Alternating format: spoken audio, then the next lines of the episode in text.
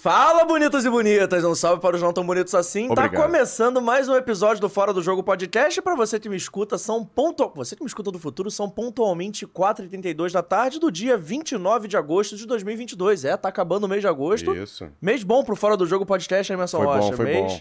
Diz que é do desgosto pra gente foi do bom É, gosto, né? mas bom- do bom gosto, literalmente. Semana passada recebeu o Fábio Bessa por aqui. E foi um mês de muitas realizações aqui no Fora do Jogo. Pra gente Isso. ter uma ideia, batemos aí 6 mil inscritos, estamos perto do 7 do que do 6. Aham. Recebemos vários convidados especiais, estamos recebendo mais um hoje. Além disso, estamos hoje comemorando, fizemos nosso programa, nosso programa de número 40. Aham. E hoje, no 41 comemoramos 5 meses do Fora do Jogo Podcast. Que isso, hein? É, tá quase nascendo o filho, né? Quase. São nove, já, É. já passou da metade. É. Estamos recebendo Felipe Ximenes, gestor de futebol com passagem por grandes clubes como Vasco, Botafogo, Fluminense, Curitiba. Cruzeiro, Curitiba, Santos, Flamengo. Flamengo, Atlético Mineiro. Atlético Mineiro, Criciúma, Santos. Vitória. Santos eu falei, Santos eu lembrei. e aí, tudo bem? JP, que prazer estar aqui com Pô, vocês. obrigado. Primeiro um estúdio maravilhoso, adorei. Que beleza, Adorei, muito bacana. E é sempre bom a gente poder estar falando de futebol, falando da nossa vida, eu, num ambiente um pouco mais descontraído, né? Muito bacana, parabéns pelos 40 programas, que esse 41 seja bacana. Vai e eu já ser. me impressiona a capacidade que vocês têm de falar de uma forma rápida e se fazer entender. Que bom. E já pedindo pra você que chegou aqui através Isso. do nosso convidado pra não esquecer, se inscreve no canal, ativa Boa. o sininho da notificação, deixa o seu like, lógico. O mais importante pra gente, além do seu comentário, é o seguinte. Compartilha com os amigos, avisa que o Felipe Ximenes está ao vivo aqui no Fora do Jogo Podcast e você pode mandar sua pergunta através da hashtag Felipe Ximenes no FDJ. Hashtag Felipe Ximenes no FDJ significa o que, Emerson Rocha? É, pra galera também participar através das nossas redes Mas sociais. O que que significa a hashtag Felipe Ximenes no FDJ? Pra quem não sabe o que é FDJ. É, que ele tá aqui dentro do fora É, do jogo. Perfeito. E agradecendo demais a você que assiste a gente, porque passamos de 300 mil views em cinco meses de Isso. canal. É uma marca muito legal pra gente. Eu fico feliz e fico honrado de verdade. Mas, Felipe, toda vez que a gente começa aqui o nosso programa, a gente tem uma pergunta que, claro, que eu vou fazer pra você. Quem é Felipe Ximenes? O gestor de futebol, o gestor aí trabalhou, profissional, o profissional, a gente acho que sabe. a gente sabe, mas quem é o Felipe Ximenes? Antes de mais nada, eu acho que eu sou uma alma cigana perambulando pelo mundo, viu, JP? Eu acho que isso, isso desde muito pequeno, lá em Três Corações, que é a minha cidade natal. É, Pode levantar. Pode. Isso. É, Três Corações, que é a minha cidade natal.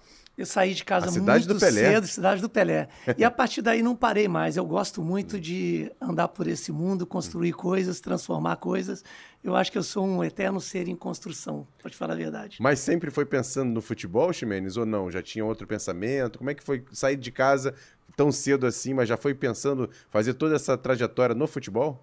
Cara, minha vida inteira foi esporte, Emerson, pra te falar a verdade. É. Eu sempre gostei de tudo que era relacionado ao esporte. Uhum. Desde muito pequeno. Eu morava numa cidade que era, além de ser pequena, com muitos espaços para disputar qualquer tipo de partida esportiva. Uhum. Morava na rua do meu colégio, então era muito fácil de eu ir para lá, gostava de qualquer coisa, mas eu saí de casa com o sonho de jogar futebol. E a partir daí fui embora. E conseguiu? Consegui. Eu falo assim, eu consegui jogar de uma forma amadora é muito forte. Eu joguei, cheguei até o sub-20 ou juvenil do Atlético Mineiro, mas joguei um semi-profissional aí até na casa dos 30. Pra mim já foi bom demais. Mas jogava de quê? Jogava de meia esquerda. Tem alguns gols aí, posso mostrar depois. Felipe Ximenes gestor, Felipe Ximenes meia esquerda. Gestor sem a menor dúvida. Mas sem a menor dúvida. Até, Disparado. até uma coisa muito legal, porque o treinador que me mandou embora do Atlético Mineiro, É. em 1985, depois eu fui encontrá-lo em 2007, quando eu fui ser trabalhar como gestor dele. E aí, quando a gente ia junto, ele falou assim: a melhor coisa que eu fiz foi mandar ele embora, que ele descobriu que ele era muito melhor diretor. Um abraço baiano. Boa. Não esqueço disso, um grande amigo, mas sem dúvida nenhuma. Outros tempos, né, Emerson? É verdade. Década de 80, 1984, não é esse futebol que a gente conhece hoje. Mas sua primeira formação é como educador de física, de educação física, né? Educação física, É pelo isso. UFMG. Aham. Pelo UFMG. Eu acho que isso foi. é, me deu uma base importante. Eu não tenho o maior orgulho de ter me formado em educação física, eu acho que eu tinha é, outras, outras características para serem exploradas, sabe, Emerson? Mas acabei fazendo educação física naquela época. Serviço de orientação educacional, vocação é, profissional era uma coisa muito rara, né. Emerson? Acabei fazendo educação física para continuar perto do esporte. Me federei eh, como atleta de futsal na ABB de Belo Horizonte e a partir daí eu nunca mais parei. Então jogou futsal e jogou também futebol de Joguei campo. futsal federado, federado inclusive. Que legal. É, Muito bacana. Futsal jogava de de ala? Jogava de ala. Ah. Jogava de ala. É. E chegou a ganhar uns títulozinhos, umas, umas A medalhas. gente tomava muita porrada, porque o time. Eu adoro É, eu essas, essas derrotas assim. Não, eu gosto de contar derrota, não tem problema nenhum. A gente tinha lá o Olímpico, que era gigante, né? A gente tinha lá o Arsenal do Santo Antônio, que era outro time imenso. Uhum. E o time da BB certamente não era um dos protagonistas. Não, Não postulava ali brigando pelo título, não. não, não, não. A gente lutava pra ficar na primeira divisão. Já tava bom demais. Tá bom demais. Mas, Ximenes, eu acho legal você contar pra gente como é que começou sua trajetória no esporte profissionalmente, né? Porque eu tava lendo o seu currículo, sua biografia. Você, antes de começar no futebol, você teve uma passagem importante pelo vôlei também, confere? Então, na verdade, JP, não é exatamente isso.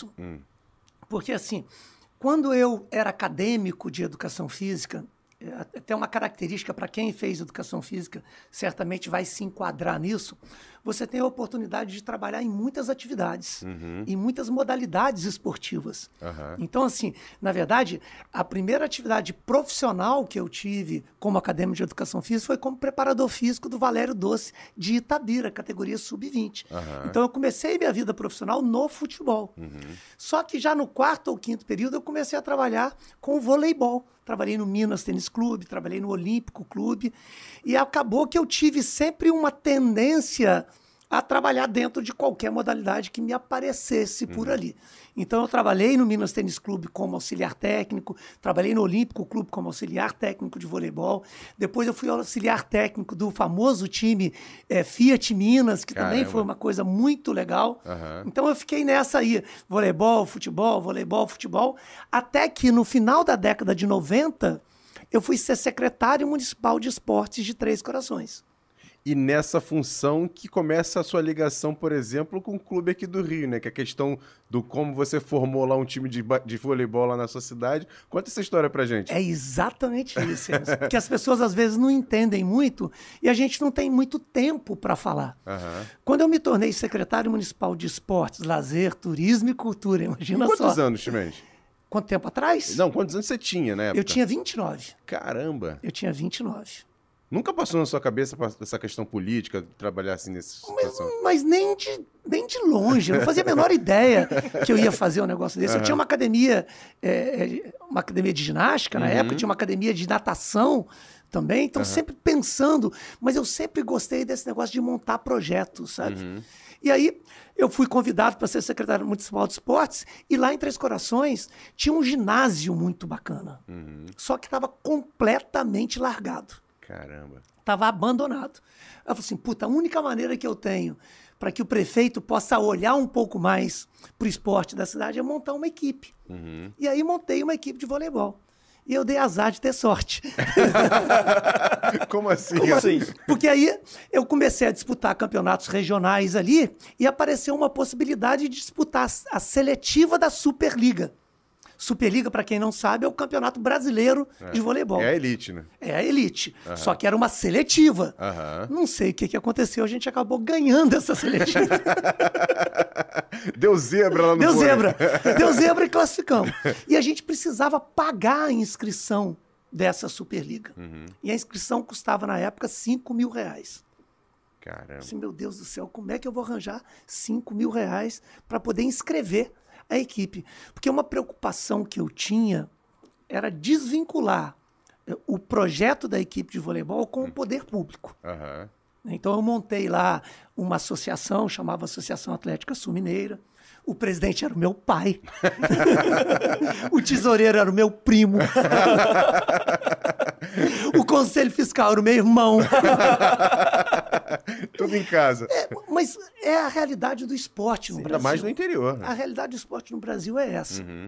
Então eu não queria estar vinculado a nada do poder público. Eu só queria que o poder público me cedesse a instalação esportiva. Entendi. Então eu tinha 5 mil reais para poder inscrever. Essa era a taxa que a gente tinha de, de pagar. Aham. O que, que aconteceu? Pedi um empréstimo para o meu pai de 5 mil reais. Que nunca pagou. Ou pagou. Olha o que, que aconteceu.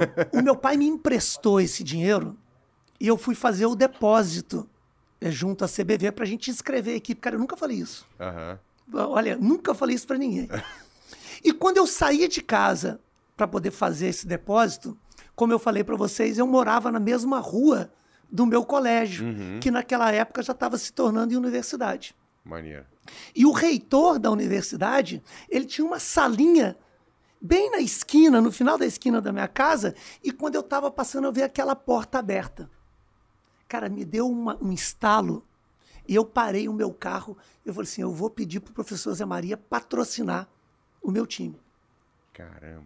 Olha que história bacana. Aham. Porque o patrocínio que eu tinha até então era da empresa de ônibus da cidade. Chamava Trek Tour. E aí eu entrei na salinha dele, dei sorte de encontrar e pedi 5 mil reais pra, de inscrição para a gente poder patrocinar. Naquele dia nascia o time de voleibol Unincor Três Corações. Caramba. Olha que história bacana, cara. Que maneiro. É. Então ele fez o depósito, eu não precisei dos 5 mil do meu pai, e ali a gente foi disputar a Superliga. Tinha 12 times disputando o campeonato. Em que lugar nós ficamos? Primeiro. Obviamente em último. Mas participou. Para um, É. time, pra um time montado com as sete pressas, foi um baita resultado. Ficamos em último lugar, nós fizemos eram mérito. 11 jogos, nós fizemos 22 jogos. Quantos nós ganhamos? Um. Um. Ah, acertei.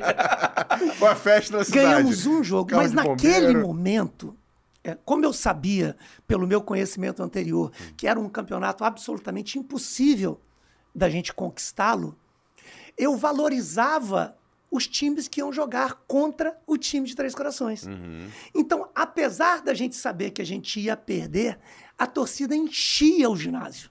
Que maneiro. E isso foi muito bacana, porque como esses esportes olímpicos, eh, as pessoas sempre buscam público e tudo mais, era uma festa jogar em Três Corações. É, e naquela época os grandes jogadores da seleção brasileira ainda estavam aqui no Brasil também para participar da Superliga, né? Então, assim, dos outros adversários vinham, então, assim, tinha um cara ali para as pessoas ah, também assistirem, né? Exatamente isso, Emerson. Então eu falava assim: venham ver o melhor, melhor bloqueio do mundo, Schwank. Venham assistir o Nauber jogar. Aham. Venham ver o time que é dirigido pelo Renan, é, vice-campeão olímpico. Aham. Isso levava as pessoas. Que legal. E isso foi bacana, porque foi, foi trazendo um amor das pessoas pelo time. E aí é uma coisa que eu posso pedir pra você comentar, que é o seguinte, é uma cidade pequena, Sim. com um time na elite do esporte tá praticando. É difícil. E talvez isso talvez tenha facilitado pra você, porque na elite ali, no futebol não tinha um time que disputava, não ia jogar toda hora Atlético Mineiro, Não, um Cruzeiro na não, cidade. era então, raro. Então você acabava que tinha elite de algum esporte ali, e isso Sim. atraía a cidade, né? Sim, e acabou virando uma referência da região, sabe, JP? Sim. Então eu falo isso para as pessoas que são apaixonadas do, do esporte, que não tem caminho fácil. Uhum. E o negócio foi tão bacana, e nessa hora Papai do Céu olha pra gente e coloca a mão na cabeça, né? Aham. Porque o último jogo da nossa participação na Superliga era justamente contra a Olímpicos. Lembra da Olímpicos aqui do Rio de Janeiro? Aham, aham. Que tinha aquele argentino Milinkovic, Aham. era um time imenso. E esse último jogo era aqui.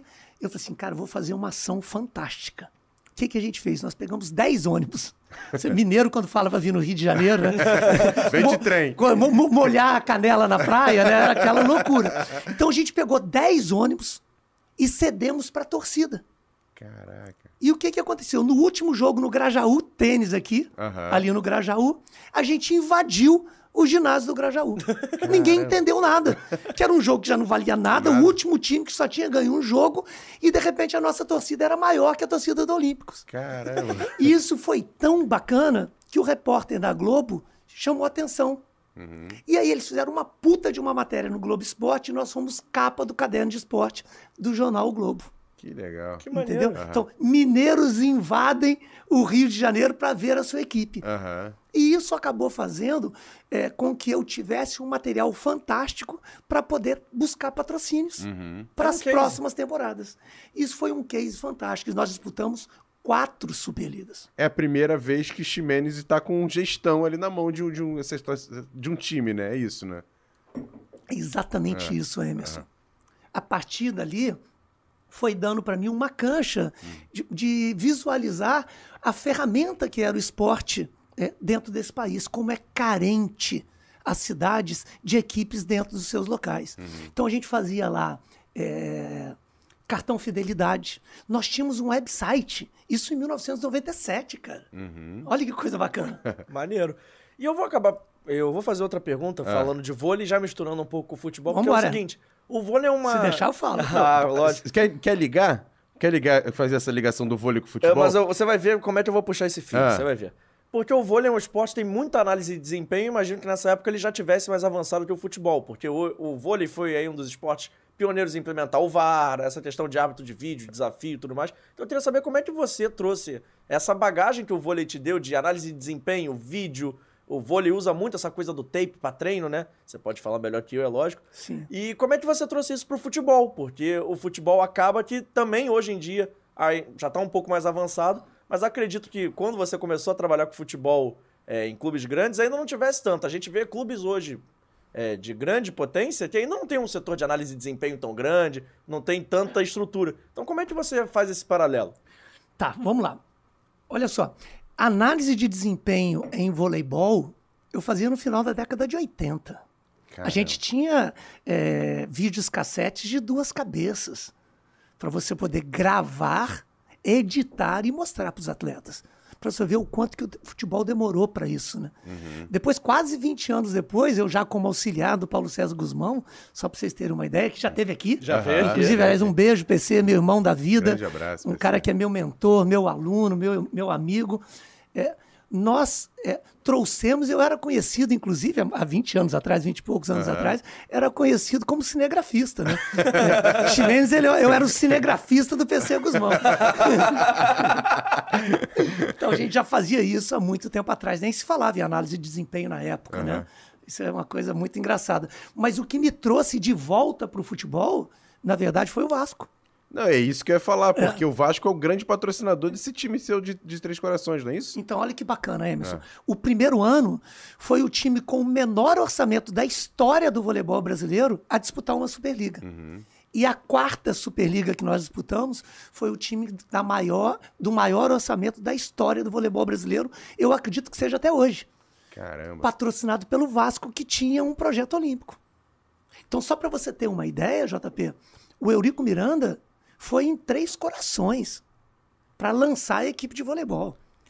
Esse time que eu falei para você que deu azar de ter sorte e ganhar uma seletiva, no final de quatro anos, tinham morando em Três Corações Giovanni, Marcelinho, Dante, Ricardinho, todos esses em Três Corações. Você imagina o que, que era uma cidade com 60 mil habitantes com uma equipe de voleibol com, essa, com esse tamanho de- eh, jogando lá. E como é que era pra você gerir tantas estrelas? Só, você citou aí só jogador de seleção, só Sim. cara fera. assim. campeões olímpicos. Só campeões olímpicos. Como é que era pra gerir todo, todo esse time? JP, a gente tinha até atleta estrangeiro. O Oliver, por exemplo, um russo, morava lá. Caramba. E eu era secretário municipal de esportes e ainda, entre aspas, o dono da equipe de voleibol. Não era fácil.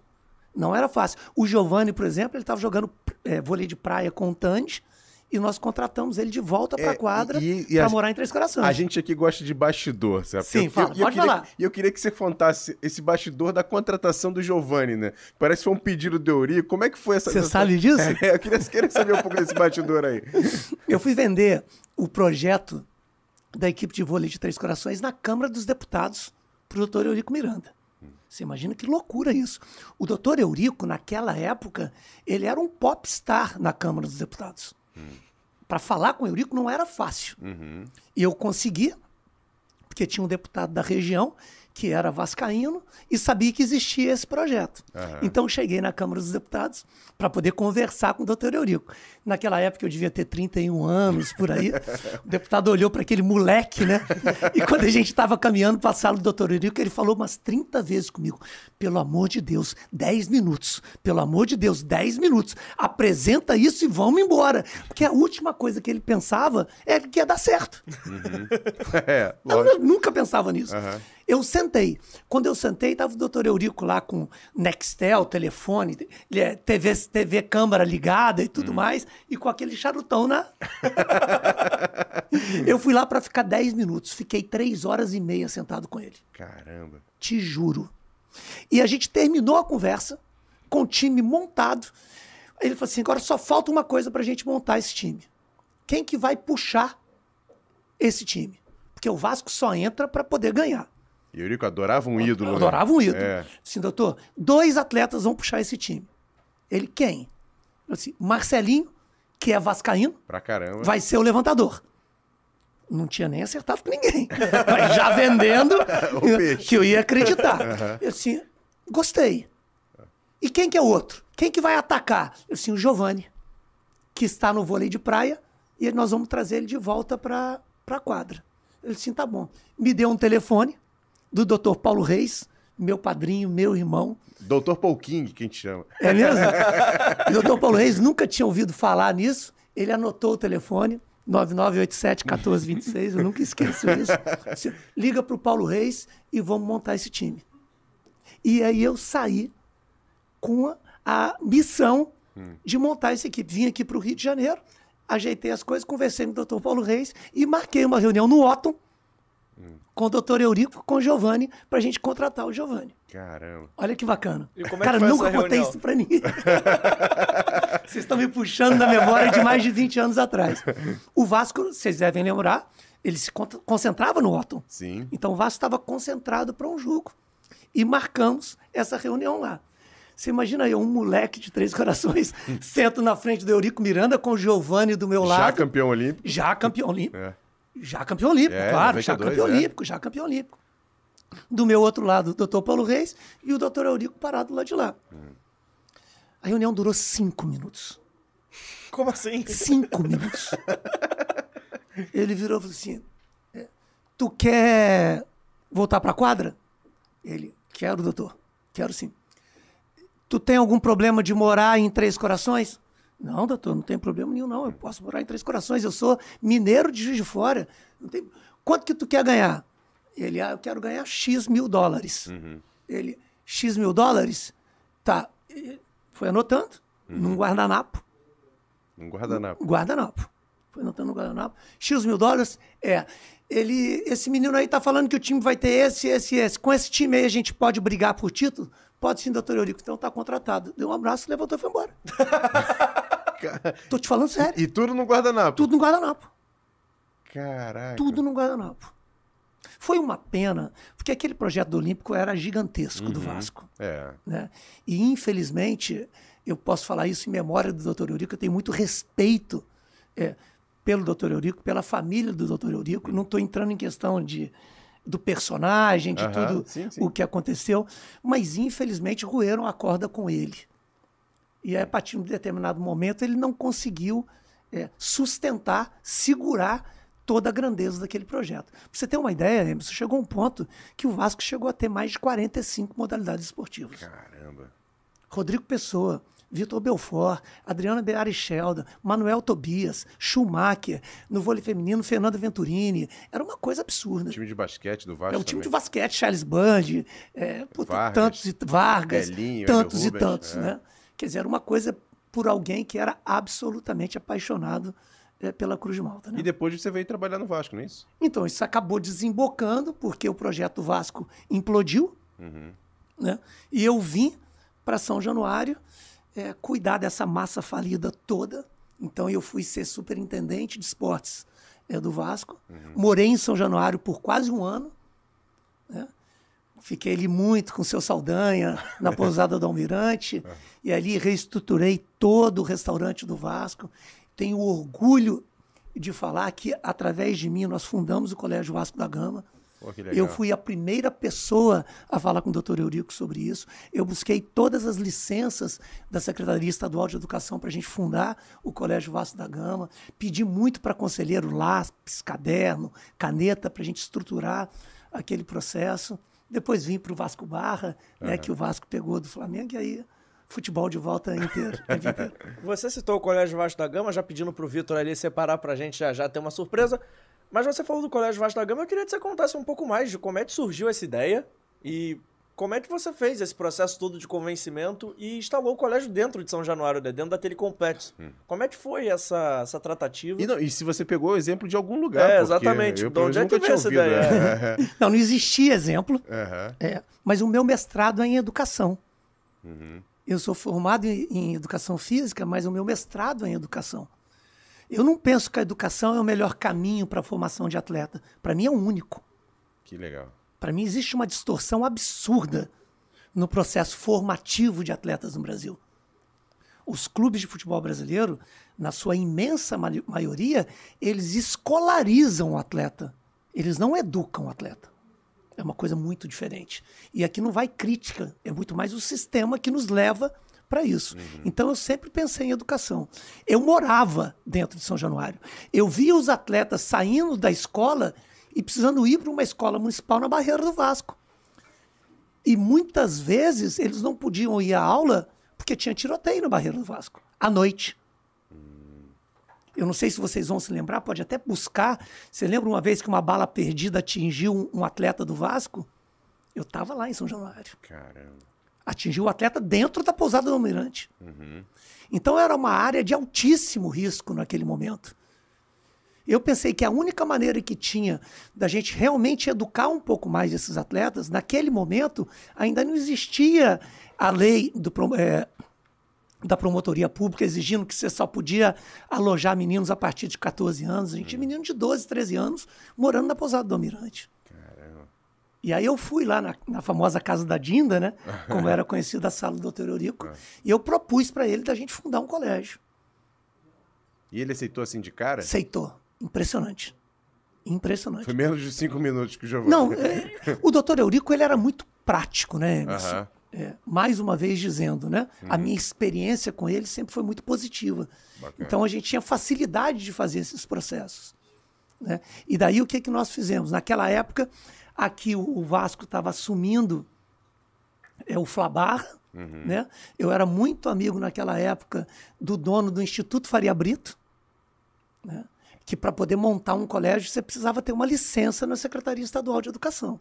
Né, o meu o Tom, querido amigo, e ele nos ajudou nesse processo inteiro. Inclusive, eu lamento muito porque eu tinha todas essas fotos quando a gente cortou é, a, a faixa inaugural do Colégio Vasco da Gama, de um lado o doutor Eurico Miranda, do outro o Tom, na época dono do Instituto Faria Brito.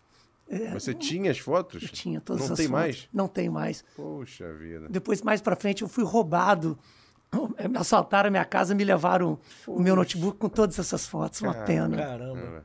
Uma pena. Mas é legal contar Se essa estiver ouvindo aí É. o ladrão, pô, devolva. Pô, devolva É, manda aí, no, mete um Google Drive aí com as fotos. Deu para entender como é que foi isso? Deu, deu. Então aí foi e dali para frente, né? É, era ali atrás, né, do lado da, da, da igreja ali, mais ou menos. Tinha umas Aham. casas onde tinha o atletismo ali. Isso. Então a gente E fez até uma ali. pergunta que, que eu vou puxar, porque você falou sobre a questão do processo educativo, Uhum. do processo de escolarização. Você não acha que aí é uma crítica ao nosso futebol como um todo, como organiza a base? Que a gente cansa de ver jogo de manhã, jogo de tarde, de vez em quando jogo. Assim, não tem uma tabela meio fixa de que, ah, dá tempo do cara ir pra escola, dá tempo do cara ir jogar. Isso em todas as categorias, porque tem, tem dia de semana, por exemplo, o Sub-15 joga de manhã, o Uhum. Sub-15 joga de tarde. Isso não acaba atrapalhando o processo de escolarização desses jovens? Então, atrapalha demais, JP. Só que o que acontece é que esse processo é uma consequência da estrutura do esporte eh, brasileiro. Eu falo, o nosso esporte, e por consequência o futebol, ele cresceu ancorado em pilares muito frágeis. Nós não temos eh, o pilar da educação, ou seja, o esporte não está ancorado na educação. Não, né? As universidades do Brasil não têm equipes competitivas. nenhum. né? O esporte competitivo do Brasil não está ancorado em políticas governamentais, infelizmente. Né? A gente tem visto agora nos últimos anos é, um pouco de melhoria, mas mesmo assim para esportes olímpicos, né? através do Exército, da Marinha, da. Aeronáutica, um É. pouco mais voltado para isso. E o esporte brasileiro não cresceu em cima do profissionalismo, das ligas. O esporte brasileiro ele, ele cresceu em cima de clubes sociais, que a maioria deles não tinha nem o futebol como seu principal esporte. A chegada do futebol nesses clubes sociais é, é, engoliu as outras modalidades, né? mas foram sempre ancoradas pelos estatutos. E depois a gente começou a criar as federações e as confederações de esporte que infelizmente não pensaram no processo educativo dos atle- dos atletas na, sua formação. Você pode ver que os esportes olímpicos, por eles não terem se transformado em profissionais no século passado, né? Porque o futebol é profissional desde 1930. Uhum. Então o futebol já se profissionalizou muito antes de outras modalidades. E aí se separa um pouco da educação, né? E aí ele se separou completamente da educação. Né? Completamente da educação. Esse é Agora- um problema sério. Ô, Ximenes, eu vou só rapidinho antes de dar essa pausa, João, até se quiser dar a pausa pra ele responder depois, fica melhor. É isso, é melhor. Não, mas eu vou fazer o seguinte. Segura a audiência, eu vou, né? É, é, eu vou fazer uma pergunta que eu ia fazer já perto do final, eu vou fazer agora, porque nessa sua passagem no Vasco, entre ali no, no ano de 2000, ali 99 e 2000, tem esse processo lá do Nationals Bank, onde o Vasco ganha um grande aporte Nations Bank, financeiro sim. Internacional. E agora o Vasco se transformando em SAF. Eu não vou nem falar particularmente do Vasco em si, Tá. mas como é que você, como gestor, como gerente, queria que você falasse um pouquinho sobre esse processo de SAF no Brasil. Legal. Especificamente não no, Vasco, mas pode- no Brasil como um todo. Legal. Mas antes, vai lá, Depois do pode- break? É, depois, É, depois do break, porque eu vou pedir pro Vitor ir lá pegando Boa. pra gente, mas claro, passar aqui no chat, registrar a Isso. galera que acompanha a gente. Fábio Cortez, meu primeiro professor de futebol da Opa. vida, tá assistindo a gente, um abraço pra ele. o Abraço, Resenha de Fábio. primeira tá fazendo uma pergunta aqui que já já eu vou fazer. Segura aí, Resenha de primeira. O Resenha do interior, mandando um abraço pro Felipe Ximenes também. Zé Martins, grande mestre Ximenes, aí a cada resenha é uma aula. Caé Cunha, técnico de futebol. Boa tarde, Ximenes, meu professor na CBF Academy. Opa. Mentor e uma grande figura inspiradora. Grande Caé, um criador da abraço. comunidade FX. Muita vivência, gratidão pela troca de conhecimento. Ainda estaremos juntos. Mário Linhares, sempre bom assistir o Fora do Jogo. Parabéns pelo trabalho, obrigado, Meu Mário. parceiro, Mário. Jorge Roxo, Jorge Roxo na área. Ele ainda acho que brinca com você, então eu não acreditei, tá? que ele falou? FX tá bem, nem parece que tem 64 anos. Não tem jeito. Muito, foi muita sorte lá no Falcon em Sergipe, diretor Boa. executivo do Falcon lá em que Sergipe. legal. Mas tem 64 mesmo ou ele tá de sacaneando? Não, 64 é ele. e, e uma vez eu tava vendo a entrevista do, do Ximenes no, no, no Rica Perrone, o, o pessoal mandou no chat assim: adoro os Felipe Ximenes, a mais essa voz de, de- pastor da, da Universal. Pato Roco, voz de Pato Roco, Pato Roco. Pato. Leidson Ramalho, Leidson presente, Wellington, boa tarde, vamos. Leidson, Minas Gerais. Sabe quem tá assistindo a gente? Já Quem? teve aqui também? Otávio Bocão, um beijo, parceiro, grande gente bocão. Esse é fenômeno. Jorge Roxo leva pra casa, tá interagindo aqui com a galera. Diego Bonini, grande mestre FX. Diogo Santos, meu professor Felipe Ximenes, turma 010 Lunáticos. Abraço, Diogo. Pô, Lunáticos, grande abraço, Diogo. Gabriel Diniz, professor Ximenes, fenômeno demais. E essa galera que tá interagindo com a gente. O além do- Diniz lá do Confiança. Um grande abraço, Gabriel Diniz. Boa. Muita gente boa aí. E outro chegou aqui pra gente. Ó. Chegou Eita. o sorvetinho da? Vitale. Hora boa. É, o sorvetinho da Vitale Gelato, o melhor sorvete do Rio de Janeiro, que entrega em praticamente todos os bairros da capital. Um gelato tipicamente italiano, feito com ingredientes frescos e selecionados. É um produto Delícia. artesanal, sem gordura hidrogenada e sem conservante. E agora o Emerson Rocha Opa. vai me ajudar aqui, porque ele Claro. vai ver quais são os sabores de hoje. Ah, Tem chocolate belga. esse é bom. Esse é bom. Esse é bom, tam- não, esse é ótimo. E tem outro que é muito bom também, ouro branco. Eita, ferro. Nossa, me deu água na boca. Ah, mas claro que a gente vai comer, e Emerson? Ó, que isso, hein? Pra quem quer pedir o nosso Vitale Gelato, que tá no Instagram como arroba... Vai me dizer que tem promoção hoje de novo. E tem uma nova. que eu Eita, acabei de receber aqui no WhatsApp, ao vivado, em primeira mão.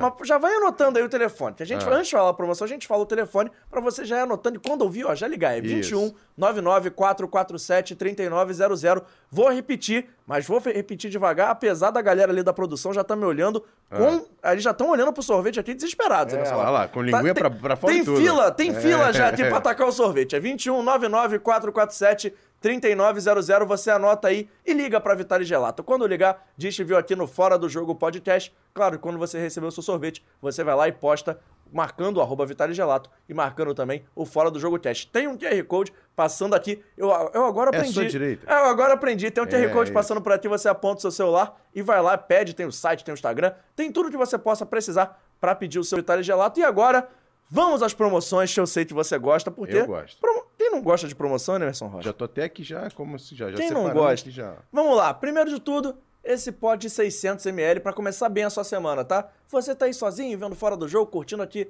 a resenha com o Felipe Chimenez. Você pode pedir esse pote de 45 reais, tá saindo por R$ 36,90. Boa promoção, né, Bom, Rocha? ótimo. Você gosta, né? Pô, muito. Lá na Vitale Gelato, como a gente bem sabe, esse não é o maior pote, confere? Não. Tem Porque se mais? você somar esses dois potinhos aqui, vai dar um litro e 200. Tá bom Mas de lá matemática, hein? Tô bom. Pô, tô- É. eu estudei muito. Mas lá na Vitale Gelato, o maior Posso pote... mandar um abraço? Pode. Claro. Cara, sem brincadeira, eu tenho umas 50 mensagens aqui, gente que tá aqui. Não vou conseguir falar o nome de todo mundo. Um beijo pra todo mundo que tá assistindo aqui. Tem muita gente assistindo a gente aqui. Ah, né? Que moral. Mas ó, lá na Vitale Gelato, o maior pote não é um litro e 200, é um litro e 300. Se tem aquele chorinho que eu sei que Ah, você bom. gosta, de 75 reais o pote de um litro e 300. Quanto? Tá saindo por R$ 59,90. Que isso. Mas eu deixei a última, a última, é a melhor. tem melhor? Tem uma melhor, Meu porque a promoção nova que que eles é mandaram sua, aqui. Tafarel. É, pô, é que é nova, que eles mandaram aqui agora no WhatsApp. Ah. Pra falar que foi agora, ó. 4h45 chegou aqui no meu telefone. A promoção é a seguinte: 3 Ah. potes de 600ml. Esse pote aqui de Três. 600. 3. 10 casquinhas. Bom. Um brownie Opa. de 147 reais. Ah. Tá sendo por R$ 99,90. Que Peraí que eu vou repetir, peraí. Não, rep- repita. Um pote de 600, dois potes de 600, três potes de 600. É o cubo. 10 casquinhas. Bom. Um brownie de 147 reais por R$ 99,90. Que beleza. Você que não pediu seu Vitale Gelato ainda, você tá marcando o bobeira, liga aí no Ai, 21 ai, ai. 99 447 3900, faça o seu pedido e agora eu vou devolver aqui os potinhos pra Isso. bolsa pra servir no sorvetinho pra gente. Já pergunto, Ximeno, tinha sorvete de quê? Pode ser um, um pouquinho de cada, porque eu- os dois são bons demais. Claro que pode, é Vitor. meu. Não vou perder a chance. Ajuda a gente aí, Vitor. Um pouquinho de cada pra todo mundo hoje É, então, porque isso aí, nosso, nosso Vitale Gelato é fenômeno. Espetáculo, hein? É. Pô. Mas, Caramba. voltando, volte aí a pergunta depois desse break Não, então, eu queria que o, que o Ximenes fizesse uma análise sobre essa questão da SAF no Brasil. Ele que teve a oportunidade de trabalhar no Vasco com investimento internacional. E eu já vou complementar a sua pergunta, posso? Sim, claro. Você acha que vai dar certo isso aqui no Brasil, essa questão da SAF? Cara, uma coisa que a gente precisa separar muito. As- As pessoas pensam que, porque aqui no Brasil, é, a, a lei seca, por exemplo, né, são aquelas leis que pegam, né? É, foi uma lei que pegou no Brasil, uma coisa impressionante. É. É, só no Brasil as, leis têm, as leis têm nomes. Isso. É uma coisa incrível. A lei da SAF, ela tomou o nome de SAF. Né? Mas, na verdade, desde 1998 que os clubes podem se transformar em empresa no Brasil. Esse é o primeiro ponto. Segundo ponto. É, um clube se transformar em SAF por si só não é nenhuma garantia de sucesso. Porque um clube, ao se transformar em empresa, parece que a partir daí, é, no próximo dia, ele vai começar a ganhar todos os jogos e campeonatos. O que você precisa melhorar no clube é a gestão do clube, é a governança do clube, é a maneira como você conduz as finanças do clube. E como consequência, no médio e longo prazo, você vai ter um crescimento sustentado e, naturalmente, você vai ter resultados dentro de campo. Então, se- a lei por si só não é garantia nenhuma de sucesso. E se a gente for estudar é, as SADs em Portugal, é, os processos de clube-empresa na Itália, os processos de clube-empresa na Espanha, a transformação desses clubes na Inglaterra, você vai ver que existem clubes que dão certo e existem clubes que não dão certo. Aqui no Brasil não é diferente de lugar nenhum. Vão ter é, clubes que vão se transformar em SAF e vão ter bons resultados. Teremos clubes que vão se transformar em SAF e não terão bons resultados. Isso é importante que se saiba. Eu acho que a preocupação que os clubes devem ter no momento deles se transformarem e fazerem a sua SAF são três. Primeiro, é o momento de se fazer a SAF. Segundo, o parceiro que você vai escolher para estar ao seu lado na SAF. E o terceiro é o modelo de SAF que você vai implementar, no seu clube. Porque uma coisa que é importante demais, JP, que as pessoas pensem, é o seguinte: venda é para sempre. A cultura do futebol brasileiro é uma cultura que busca financiador para o clube e não investidor. Tanto que a gente já teve, lá no início da década de 90, a chegada da Parmalat, da Ricks Muse. Um pouco mais para frente, a gente teve a ISL, A MSI. a, a MSI. Quer dizer, então esse é um processo que já existe no Brasil e praticamente todos, para a gente não general- generalizar, todos chegaram, realizaram um prejuízo e foram embora. Quase nenhum teve lucro. Então, um investimento é, em qualquer esporte, em qualquer área, é, faz com que as pessoas que estão colocando seu dinheiro queiram um retorno. Isso. Então, o que me preocupa não é fazer com que os pacientes que estão na UTI tenham mais três dias de UTI, mas que eles possam sair do hospital, que eles possam voltar a ter uma vida normal.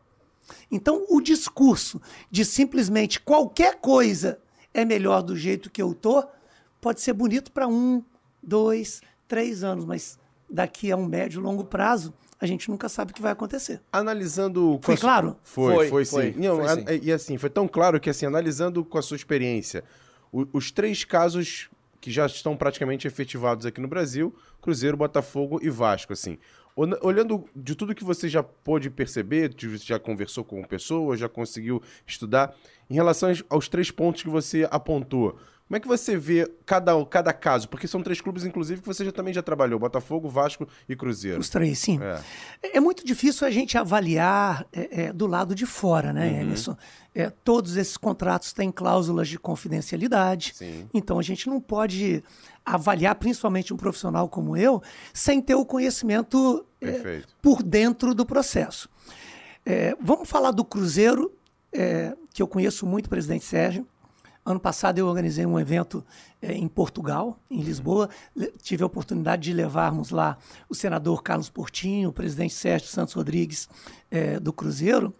É, o Cruzeiro ele fez uma SAF com uma personalidade mundial, que é brasileiro, e que tem um vínculo afetivo com o Cruzeiro. Eu acho que foi um trabalho interessante de trazer um parceiro como o Ronaldo para dentro é, desse projeto. O Ronaldo pegou um ambiente é, de um clube que estava absolutamente desacreditado para disputar sua terceira Série B Seguida. seguida. Né? Então, talvez este ambiente para a chegada do Ronaldo foi um ambiente muito bacana. Concordam comigo? O que vai acontecer daqui para frente, a gente só o tempo vai dizer. Isso. Né? É, eu não gosto muito dessas avaliações superficiais de que ah, o Cruzeiro é, foi vendido barato, o Ronaldo pegou uma mamata, porque eu não consigo enxergar dois cruzeiros. Existe só um cruzeiro. Pô, se, o Reinaldo, se o Ronaldo vai ganhar dinheiro com esse investimento, que bom! Porque vai sobrar mais dinheiro para ele investir no próprio Cruzeiro A consequência, né? né? O fato dele ter feito um bom negócio não faz com que o Cruzeiro tenha feito um péssimo negócio. Depende muito das cláusulas que eles colocaram dentro deste contrato. Entendi. Tá? Perfeito. Eu vejo o Cruzeiro sendo gerido é, por pessoas muito sérias é, e está fazendo um ano, é, como eu disse, que facilita essa retomada. Vamos ver o que, Verdade. que vai acontecer ali para frente. Tá? Verdade. Vamos falar do Botafogo. É. O Botafogo já vinha pelo menos há uns cinco anos é, se preparando para este processo. Estudando a possibilidade. Né? É, inclusive, a SAF do Botafogo é, já existia, parece, desde 2007, 2008, alguma coisa assim. Não, já tinha o CNPJ. Já é. tinha o CNPJ. É. O Botafogo já tinha aprovado no seu conselho é, a transformação. Então a negociação do, do Botafogo ela já começou de uma forma pacificada com possíveis parceiros. Até aí Perfeito. faz sentido? Perfeito. Total. Né? Então, o, o parceiro não precisou discutir é, com o conselho deliberativo do Botafogo é, nem, nem o modelo, nem se mostrar quem ele era, e muito menos o momento. Então, isso é uma imagem que a gente tem agora. Isso. É, o John Textor, é, quando chegou no Botafogo, ele, ele se apresentou como uma pessoa também, né? Então está sendo uma gestão meio person- personalista neste primeiro momento, Aham. né? Vamos ver como que isso vai se mostrar no médio e longo prazo, né? Porque a cultura do dono de franquia nos Estados Unidos é uma cultura muito sedimentada Isso. Né? A cultura do dono é, de um clube, de uma instituição centenária no Brasil, já não é uma cultura tão sedimentada. Tanto que você pode ver que em cinco meses o Botafogo já teve, inclusive, invasão do seu centro de treinamento, o que é uma coisa absurda. né? Absurda a gente ter que vivenciar um processo como esse. Então a gente não sabe o que, que um dono, é, como um dono de uma equipe, pode reagir com essas idiosincrasias da nossa cultura. Exatamente. é. né? Então é o que eu posso falar dessa. O Vasco, é, por um outro momento, está experimentando pela primeira vez um, um segundo ano consecutivo de Série B. Então, isso a gente não pode avaliar a dificuldade de um clube da grandeza do Vasco precisar disputar uma segunda divisão pela segunda vez consecutiva. Então, não dá para a gente julgar é, se o momento pedia isso. Entendi. Porém, é, é, o que a gente vê também de fora é que parece que o Vasco apresentou um parceiro antes de ter pacificado este processo internamente. Então, isso, à primeira vista, parece que deu para os gestores do Vasco uma dificuldade maior. Porque é aquilo que eu falo, existem cláusulas de confidencialidade com o seu é, é, parceiro, existem os poderes, os poderes do clube que naturalmente têm conhecimento disso, mas tem um público em volta que numa Assembleia Geral precisa votar. Então, isso, num primeiro momento, é, faz com que talvez o Vasco tenha é, passado por maiores problemas é, para isso. Né?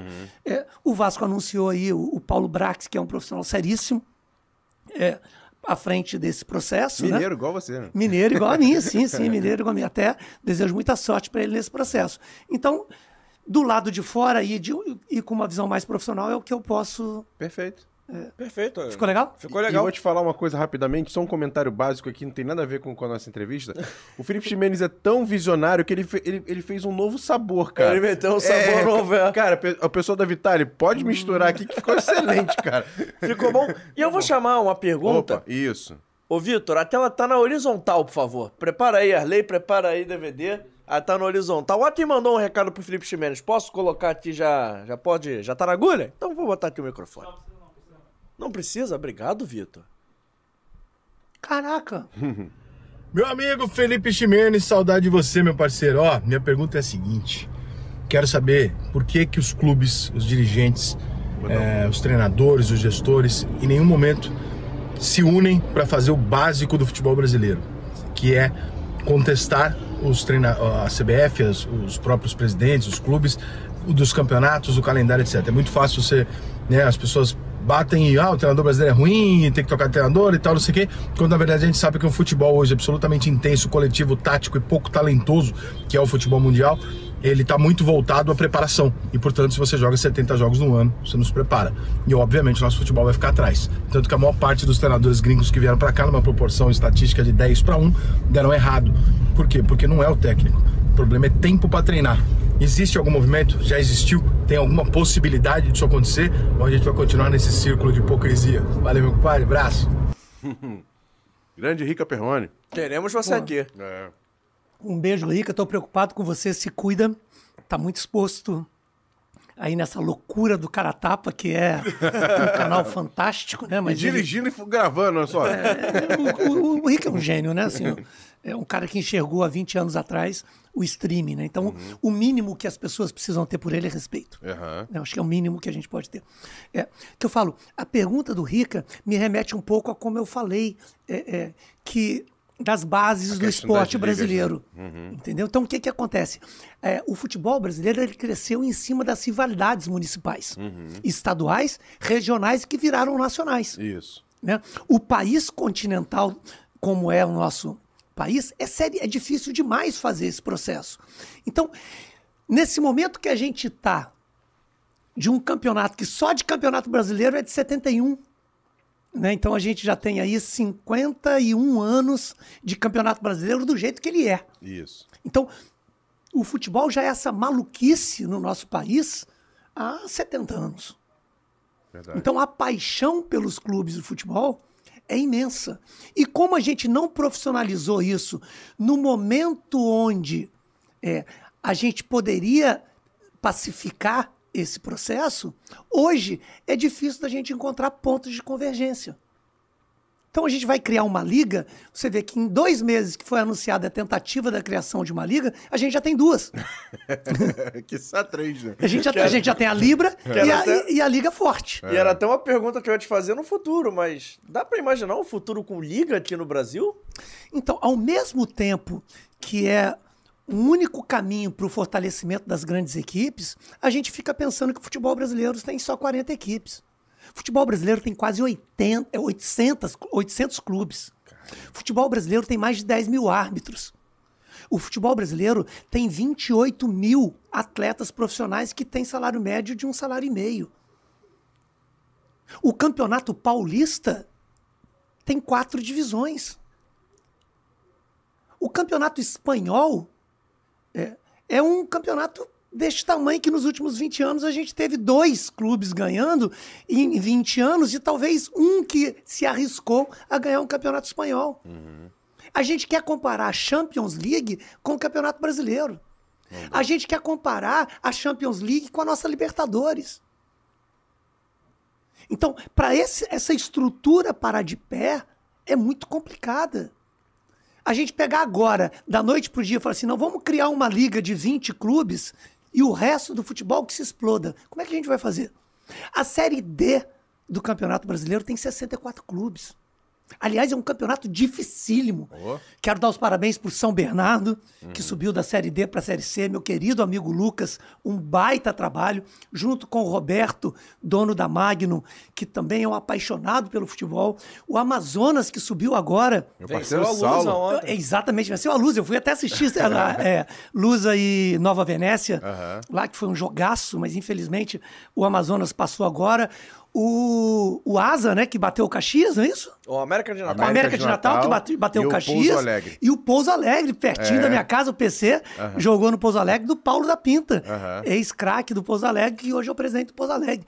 Ou seja, o futebol brasileiro pulsa em quase 5.200 municípios. Uhum. Então a gente não pode reduzir simplesmente esse processo da discussão de uma liga. Por isso que eu não vejo com tanto otimismo, apesar de achar que é muito necessário. Agora você imagina, para a gente fechar um pouquinho uhum. é, esse negócio para o cara que é torcedor de grande clube. Você imagina um, um presidente do Fluminense, o Mário Bittencourt, que reclama muito por que ele não está na Libra. Uhum. Você imagina o Mário Bittencourt assinar a criação de uma liga para quem vai trazer um dinheiro e vai pedir um contrato de 40 anos para poder explorar comercialmente uma liga.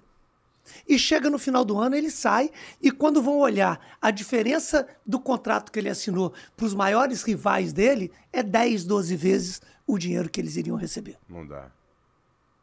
Então é muito difícil você buscar esse processo. Mas, ao mesmo tempo, você imagina um presidente de um Flamengo que vai abrir mão de uma receita para poder dar mais competitividade ah, ao campeonato. Difícil. Não, e, você, fala uma, você falou uma vez, e, e, e ficou muito na minha mente, que é, é, e é engraçado parar para analisar isso. Você pegar, por exemplo, o presidente da Confederação Brasileira de Futebol, ele fica não sei quantos anos. Pega o, o presidente da Federação de Futebol de cada estado, fica não sei quantos anos. De clube fica dois, três anos, assim, quatro Sim. anos no máximo, assim. Então, Sim. a mudança é muito rápida no clube, mas nas federações fica muito tempo. Então é difícil, né, para você ter um, um, uma filosofia única ali, né? E tudo isso é consequência, né, Emerson? Por quê? Porque as brigas políticas internas dos clubes viraram como brigas de prefeituras de cidades do interior. Verdade. Sem a lei 8666 de responsabilidade fiscal. Uhum.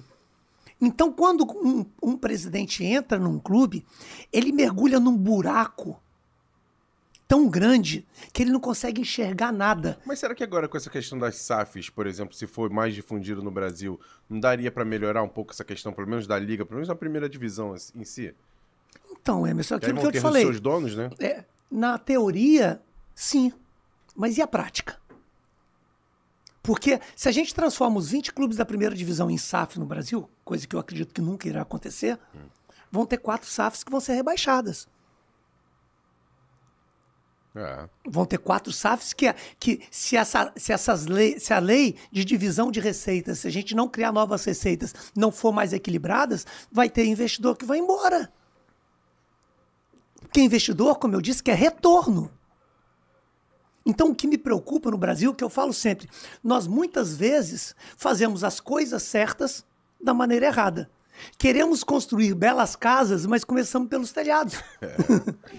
É, e aí fica mais difícil. Entendeu? Uhum. Entendi. Eu sei, vocês ficaram com uma cara não, aqui. Não, não, será que eu tô falando uma besteira? Não, não, é que eu tô pensando. É que eu, hum. Bastidores, eu fiquei pensando na próxima pergunta. Mas eu quero voltar a falar um pouquinho da passagem do. Essa passagem que a gente teve agora de perguntas mais sobre o futebol no geral, eu Isso. gostei. Eu quero hum. falar um pouquinho da sua carreira, posso? É, vamos lá. Porque você passou por muitos clubes e eu vou começar de trás pra frente. Que eu vou perguntar primeiro do Santos. Foi até uma pergunta que fizeram aqui no chat já, foi o resenha de primeira que fez. Eu quero perguntar como é que foi essa passagem no Santos. Você chegou até a final da Libertadores. Sim. Eu fui nesse jogo, um partidaço, inclusive. Sim. Jogo truncado ali, mas foi Sim. um jogão.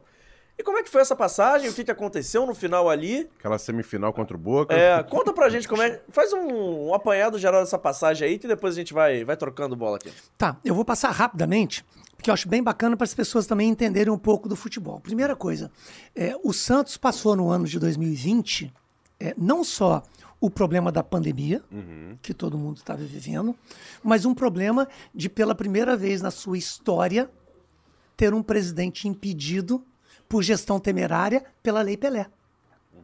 Ou seja, o presidente do Santos foi impedido, ele perdeu o seu mandato Tem sua notícia por gestão disso? temerária. Tem sua notícia disso em outro clube grande assim no Brasil? Que eu não Acredito lembro. que não, acho que foi o primeiro e único até Ah, agora. não lembro de Te- nenhum. teve aquela intervenção no Bahia, mas não foi muito parecido com isso, né? É, e o Bahia na época não disputava elite, se eu não me É. engano.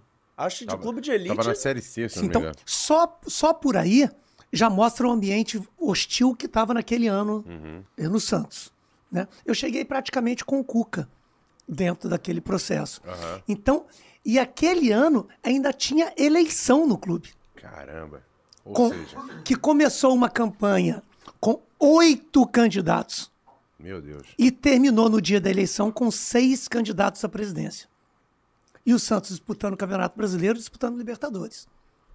E um ambiente financeiro dificílimo, Transferban. salários atrasados, transferban, uma coisa, foi uma gestão absolutamente gestão de crise, né? O tempo inteiro lá. E qual que foi um problema maior ainda? É aquele ano, se vocês vão lembrar, a temporada de 2020 avançou para o início de 2021. Isso. Então essa foi uma outra dificuldade. Teve eleição no clube com a temporada de 2020 andando. Então a nova gestão, ela entrou no começo de janeiro clube numa semifinal de Libertadores. Olha que maluquice. Facinho, né? Gestão de futebol é uma coisa bem tranquila, né, cara? De TED você não morre. É, não, te tede de forma nenhuma. Mas aí tem a sua saída ali logo Então, depois da semifinal. aí é que eu vou comentar. Isso. É isso que eu vou comentar. Então, naquele momento, né, com uma gestão de elenco que talvez eh, no Brasil eu não tenha conhecido alguém tão bom para gerir um elenco internamente no vestiário como o Cuca, né? Ele conduziu de uma forma muito Foi espetacular é, o Marinho numa fase incrível, né? E fomos avançando. E eu lembro do Cuca, desde a fase de, de, de grupos na Libertadores, ele falava que a gente chegaria na final. Vocês, era o Marinho e o Soteudo, né? que- que Marinho tava- Soteudo, é. sim. sim. Aí tinha Caio Jorge, né? Uhum. Ele usou o Bruno, que é um menino, um canhoto, atacante Aham. alto, que ainda era do Sub-23 do Santos. Na e zaga tinha o. Lucas Veríssimo, não tinha? Lucas Veríssimo, que também naquele momento, uma venda muito é, conflituosa ali pro Benfica, meu Deus do céu. Você vai me lembrando. Cada coisa incrível, mas eu preciso fazer uma menção honrosa aqui ao Orlando Rolo, que assumiu a presidência lá, me deu muita tranquilidade para desenvolver o meu trabalho naquele momento, uma dificuldade muito grande. E como eu disse, o Santos teve uma eleição, ganhou um novo presidente, entrou o presidente. E a gente chegou na semifinal e faltando nove dias para a final, eu e o Márcio Santos, que era o coordenador técnico, fomos demitidos do Santos, faltando nove dias para a final. Você imagina o que, que é, JP? Você trabalhar 30 anos no esporte, sonhar em disputar uma final de Libertadores. E quando você vai disputar a sua primeira final de Libertadores, você é demitido nove dias antes de disputar essa final. Você acha que isso isso que acabou. vivi. Você acha que isso acabou atrapalhando o Santos de alguma maneira por mexer no ambiente, fazer alguma troca pra na, perder a final? Que a gente sabe que o jogo é decidido dentro de campo. Mas você acha que isso acabou mudando o ambiente de algum jeito? Seria arrogância muito grande minha e uma, e uma posição de conforto imensa falar que eu, agora que o Santos perdeu, falar isso. Eu não falaria isso nunca, não acredito nisso, não. O Santos perdeu porque tinha de perder. O problema é que eu acho que os profissionais no futebol, e isso, às vezes, as pessoas que seguem têm até uma participação nisso, uma responsabilidade. É o seguinte: às vezes a gente quer dar para nós uma responsabilidade muito grande quando ganhamos o jogo e uma culpa muito grande quando perdemos ele. Eu acho que a gente não tem nem tanta responsabilidade quando ganhamos, como não temos nem tanta culpa quando perdemos. É, mas teve polêmica na sua, um pouco antes da sua saída, que teve aquela questão do Marinho ter feito uma live, ter reclamado de salários, quanto de todos os problemas que você acabou de falar, que eram inerentes à, seu- à sua gestão ali no, no caso em si. E aí até algumas pessoas linkaram essa questão desse vídeo do Marinho com a sua saída. Isso é até engraçado, né? Porque, primeiro porque eu acho tão engraçado porque quem viu é, a live Aham. inteira viu que aquilo foi uma brincadeira do Marinho. O Marinho estava brincando comigo, eu brinquei com ele, perguntou que dia que, que vai pagar amanhã. Foi uma, uma brincadeira. Só que esse caso, e eu, eu me reservo a esse direito, eu só vou fazer uma metáfora em relação a isso. Sabe? Vamos, eu não sei se você é casado, mas faz de conta que você tem uma namorada. É. Você tem uma namorada que está querendo terminar o namoro com você. E aí vai chegar pra você e vai falar assim, Emerson, eu quero terminar um namoro com você porque você é careca. Já você aconteceu. Aí você fala assim, mas, mas a gente tá namorando há cinco anos, você, você sempre me viu que eu era careca? Não, mas é porque você é careca. Você fala assim, não, eu vou fazer um implante. Aí eu falo assim, não, mas eu vou. Eu quero terminar com você, na verdade, é porque você usa muito cinza. Senão não tem problema, eu paro de usar a camisa cinza. Ela quer botar uma culpa em você, né? Então, é, quando a pessoa quer terminar e não tem coragem de falar o motivo, ela vai sempre buscar uma razão para isso. Verdade. Entendeu? Então, eu, eu acho que na maioria das vezes, quando as pessoas querem tomar é, determinadas atitudes e não tem. Coragem mesmo. Eu não, eu não, não colocaria essa palavra, não. Talvez o, o- a situação não te permite é, é, expor os reais motivos para isso. Às vezes você precisa criar um motivo Entendi. uma narrativa. E eu vivi isso muito na minha vida, em muitos clubes. E isso é duro, porque às vezes a agressão eh, que você sofre eh, precisa ser utilizada como motivo que você não tem nenhuma culpa para isso e você ainda precisa apanhar, ficar quieto e ir embora para casa sem o direito de responder, porque se você faz isso, às vezes o, o sistema não te permite dar sequência. Verdade. Agora, você, logicamente, você falou, era um grande sonho seu disputar uma final de Libertadores, o que não deixaram. Ficou uma mágoa.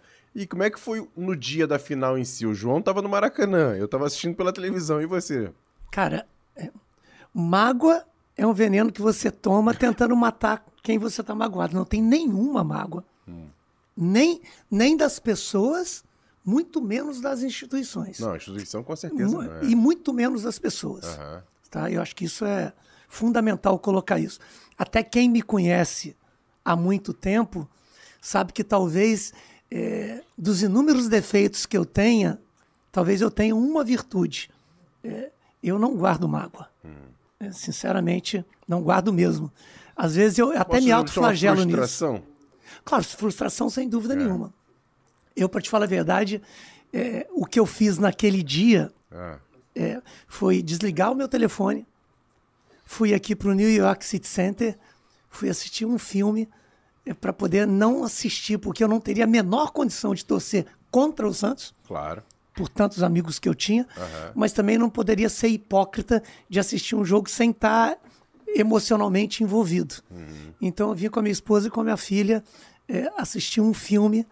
É, foi talvez o pior dia da minha vida, da minha carreira esportiva. Eu posso te falar com toda a segurança que foi o pior dia da minha vida esportiva é, esse dia, porque realmente foi muito dolorido. Acredito. Muito dolorido. Eu acredito mesmo, Pô. assim. Eu fiquei até um pouco emocionado de ouvir você contando essa história. Mas eu ia perguntar, aí uma curiosidade mesmo, porque teve toda a tipicidade de ser um ano de pandemia, de, da temporada ter continuado no ano subsequente, mas foi a primeira vez que teve uma final única de Libertadores, assim, numa sede aleatória. Sim. Aleatória que eu digo sem estar diretamente envolvida com os times. Eu quero saber do gestor, mas também do fã de futebol, como é que você encara isso? É isso, hoje- isso no Brasil, É, né? no Porque já Brasil. tinha con- concorrido em 2019. Isso, isso. Mas no Brasil, é. E com dois times brasileiros se Sim, enfrentando. Então, sim. como é que foi pra você, e como é que é pro gestor, mas também pro fã de futebol, ver que hoje em dia estão tentando copiar muito esse modelo da Champions League, que os times têm que entrar junto, tem que tocar uma música de entrada, Você acha que estão matando um pouco da nossa identidade, do nosso futebol? Cara, essa é uma pergunta muito difícil, sabe, JP? Porque, assim, existem coisas que são positivas no médio e longo prazo, uhum. existem coisas que não são positivas no médio e longo prazo. Eu gosto de falar sempre assim: nem tudo que é antigo é ultrapassado, uhum. nem tudo que é novo é inovador. Verdade, uhum. com certeza. Entendeu? Uhum. Então, isso é importante. Eu penso que tem muitas coisas que são positivas, eu penso que com o passar do tempo essa final única, ela pode ser uma grande fonte de receita. Uhum. Eu acho que isso pode evoluir, eu acho isso bacana. Existem outras coisas que eu não gosto. Por exemplo, a gente vê na Europa uma tentativa de abra, abrasileirar as torcidas é. e aqui a gente segura as torcidas. Isso acho péssimo. Uhum. Né? Eu me lembro muito bem que em 2011, no Congresso Técnico de Abertura do Campeonato Brasileiro, o Marcelo Campos Pinto, que na época representava a Globo, ele apresentou um vídeo e ele falou uma frase que marcou para o resto da minha vida. Eu falei assim, cara, o, o turning point do futebol brasileiro é esse. Ele falou assim: o torcedor quer participar da festa. Verdade. E nós tentamos tirar o torcedor. A beleza do futebol brasileiro era a paixão. E a gente tenta combater é, um problema de violência que é absolutamente social punindo o futebol. Verdade. A gente, a gente não pode fazer um processo como esse. Cara, a gente tirou bandeiras do estádio. A gente tirou a venda de bebida alcoólica no, no, dentro dos estádios, que é uma fonte importantíssima de receita. Como se isso fosse resolver. E que tem na Copa do Mundo, por exemplo. Como se isso fosse resolver é. o problema da violência. Então, o que acontece, sabe, JP, como eu sempre digo, é a implantação das transformações é, é, no esporte, no futebol brasileiro, elas são feitas por pessoas que têm pouca quilometragem dentro do esporte. Uhum. E que às vezes vão testar coisas que vão que a gente que está lá há muito tempo já testou. Eu gosto de, de citar uma frase, uhum. até para passar para a próxima pergunta, uma frase do querido Levir Culpe, que tem um livro chamado Burro com Sorte. Essa história né? é maravilhosa. Ele fala o seguinte: o, a gente que trabalha no futebol somos uma ilha de burrice rodeada por um mar de sabedoria. Então parece que todo mundo que está do lado de fora e chega no futebol tem a fórmula para resolver todos os problemas. E às vezes é simples. É simples é. isso. É. E nós que estamos lá décadas trabalhando, não somos sequer escutados. Uhum. Verdade, verdade. Agora, em relação a passagens suas é marcantes. Ia, é que eu ia, falar. Não, é que eu ia chamar, porque. Ah, vai gente, chamar? Ah, vai chamar a próxima? Vou chamar, não, eu vou chamar aqui, porque a gente recebeu um vídeo, nem você sabe que a gente recebeu. É mesmo? É, ah, pode gosto. colocar o seu fone. Enquanto isso, pode repetir? Pode, pode claro pode. que pode. Demais. O Vitor vai dar uma moral aí, vai repetir. Ainda mais esse sabor que você inventou aí, man. Mas bota, bota o fone, porque é o último vídeo que a gente recebeu, por favor, DVD, o último. Eita! Mais um no carro. Galera do carro tá brilhando. Passando aqui para mandar um abraço para meus amigos do Fora do Jogo, em especial para meu irmão Ximenes. Sei que hoje ele tá é uma participação especial. Ximenes é um, um grande companheiro, um irmão. Temos grandes histórias juntos.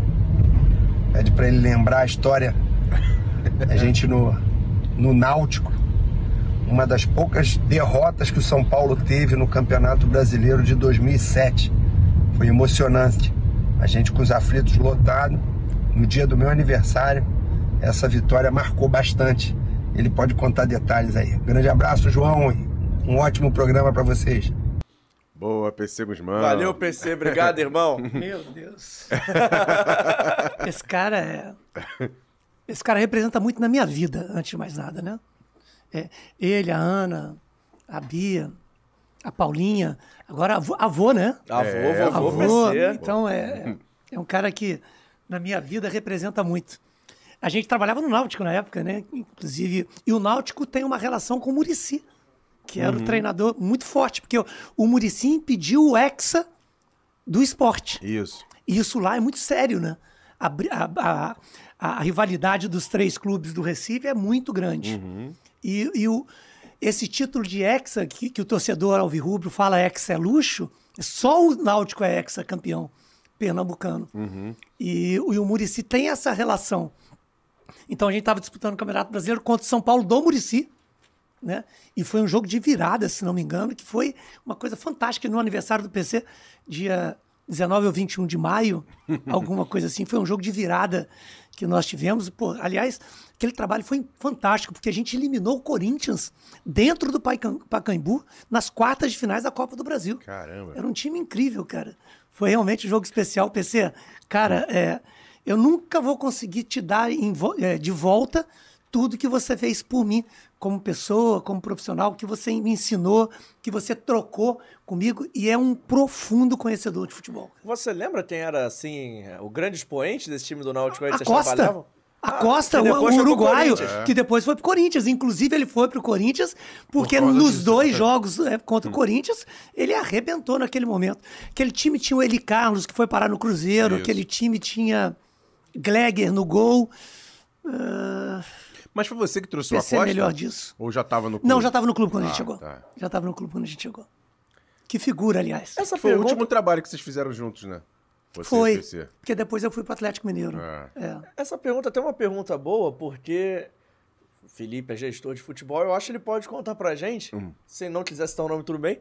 Mas lembra, assim, de um jogador que foi muito difícil de contratar e acabou dando certo, ou um que foi muito difícil de contratar e acabou dando errado? Alguém que você depositava assim, Uma caraca... grande vitória uma grande É, derrota, é. né? Alguns você botava assim, uma expectativa que, pô, esse cara vai acertar meu time, vai...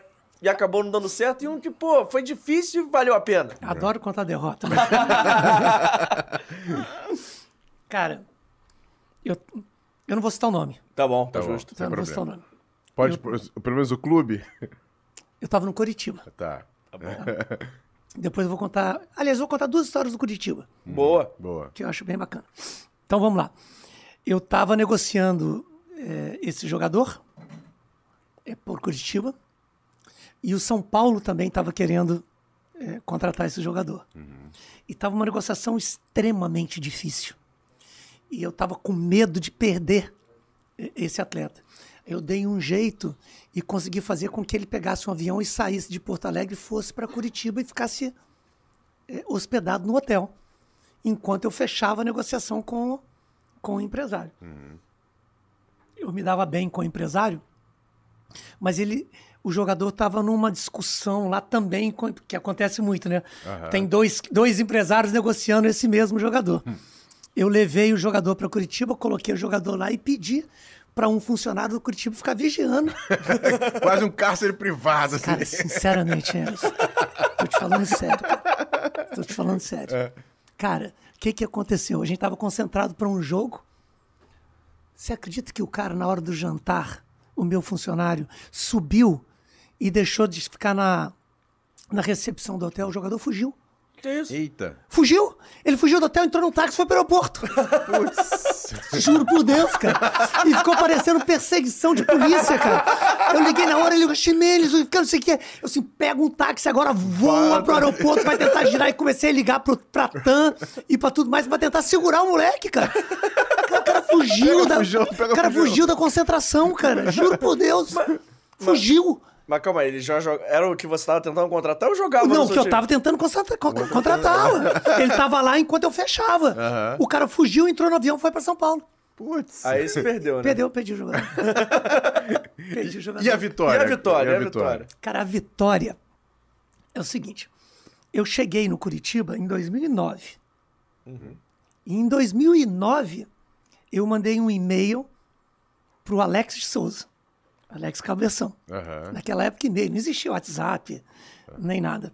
É, falando com ele, que eu já o conhecia da época de Cruzeiro, né? falando que eu estava no Curitiba agora, para ele poder me dar algumas dicas da cidade e tudo mais, e falando que um dia ainda contrataria ele para jogar no Curitiba. Isso em 2009, só para você ter uma ideia. E a partir daí, eu comecei a trocar e-mails com ele. Eu comecei a trocar esses e-mails em agosto, em, em junho de 2009. Nas férias ele foi lá me visitar e a partir daí a gente foi trocando e-mails, trocando e-mails, trocando e-mails, trocando e-mail. E quando ele voltou para o Brasil, o último time que ele vestiu a camisa foi do Curitiba e a gente anunciou. Inclusive tem no YouTube, quem tiver essa curiosidade, tem uma palestra que eu fiz. É, pode procurar no YouTube Felipe Ximenes 15 por 15. Eu conto essa história da contratação do Alex. Foi muito bacana esse negócio.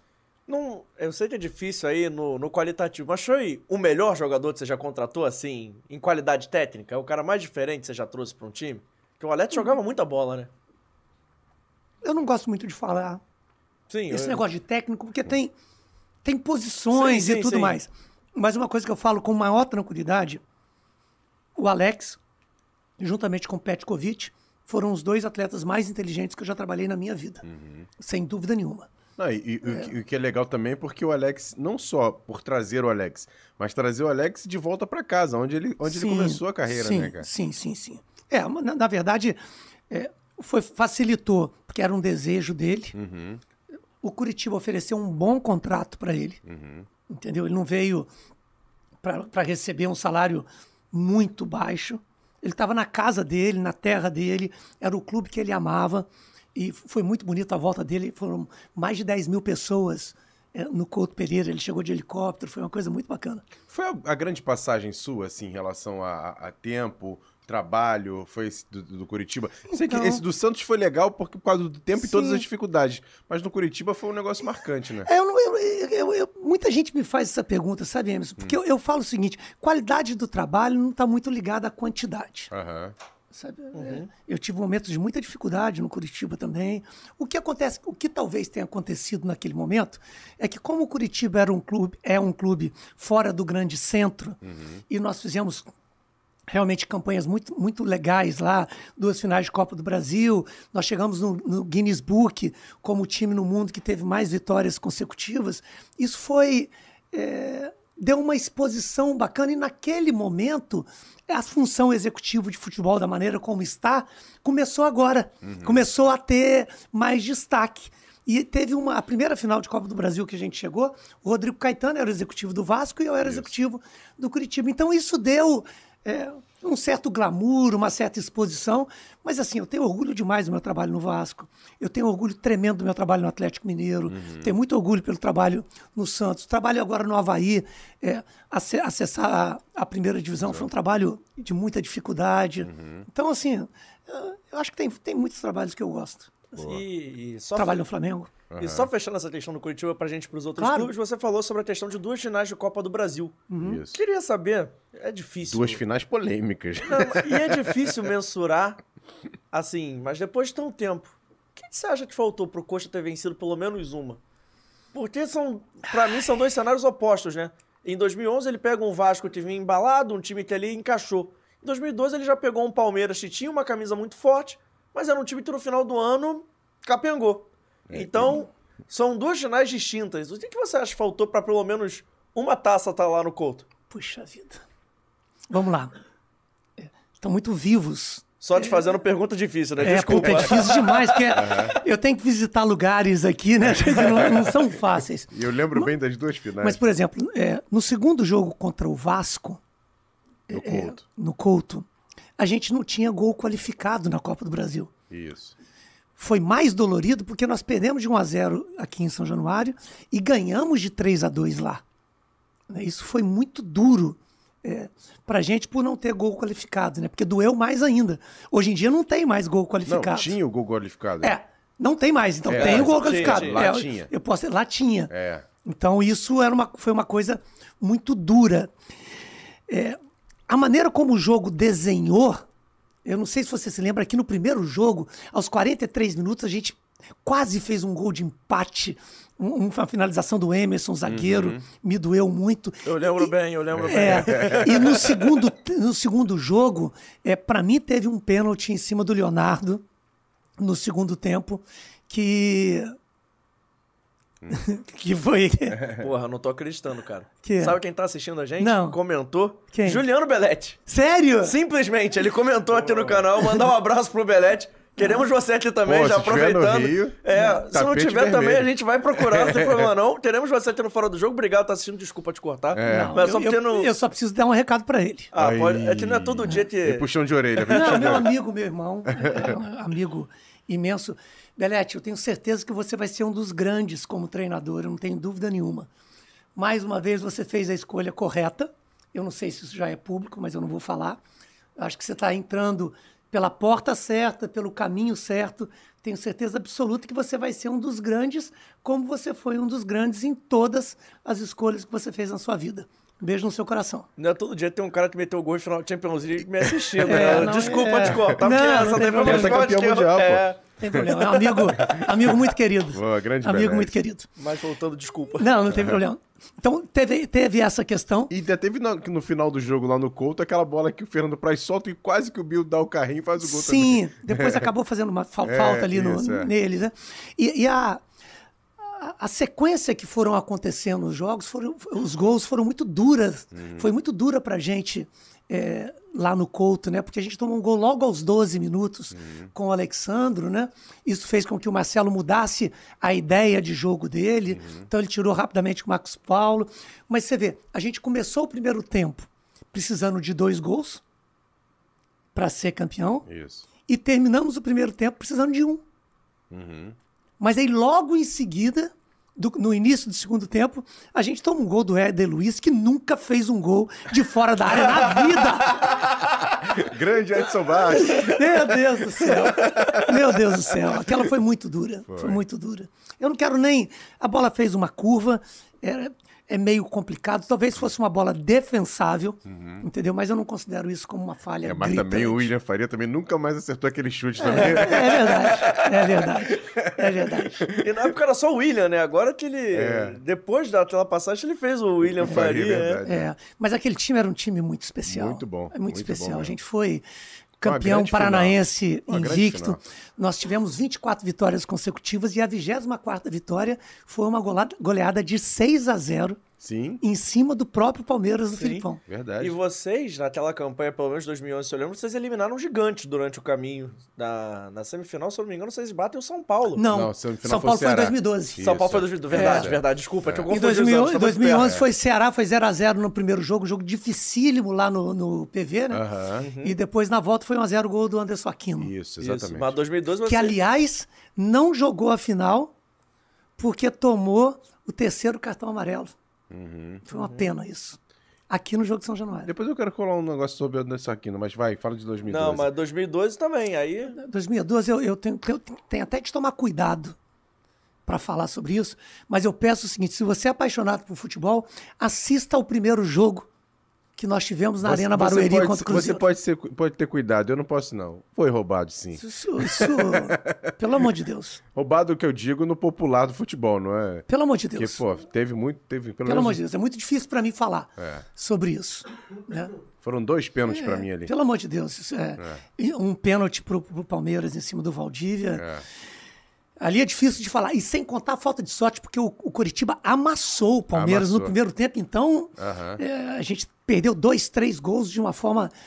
E, e- e a sequência do jogo foi muito dura. Foi. Foi muito dura pra gente, assim, sabe? Então, não quero nem falar muito sobre isso. Segundo jogo foi 1 a 1 né? A gente É. fez um gol é, 1 a 0 com o Ailton, depois a gente tomou um empate com o Betinho, que era jogador nosso, Que era jogador do Curitiba. E tem.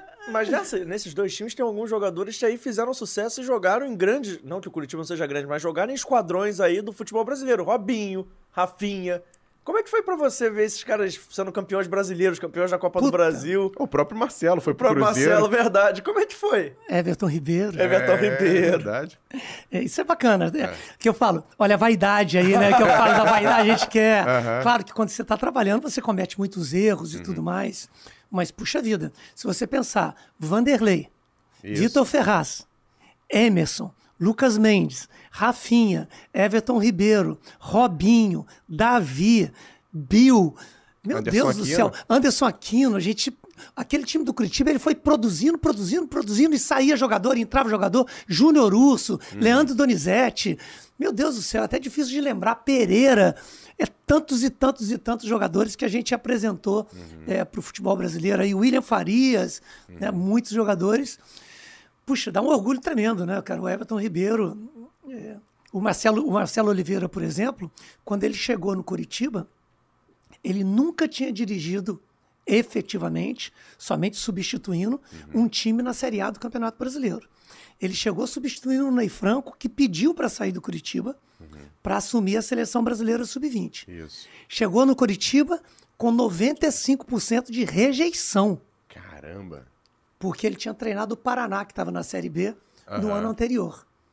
Aí E saiu do Curitiba é, como o terceiro treinador que mais treinou o clube em um ano e meio.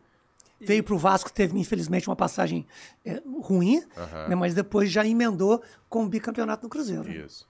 E eu vou perguntar especificamente sobre o Everton Ribeiro, porque aí é o, ge- ao lado gestor. Você, quando contrata um jogador, você analisa o potencial, você vê onde ele pode chegar e você vê a produção dele naquele momento.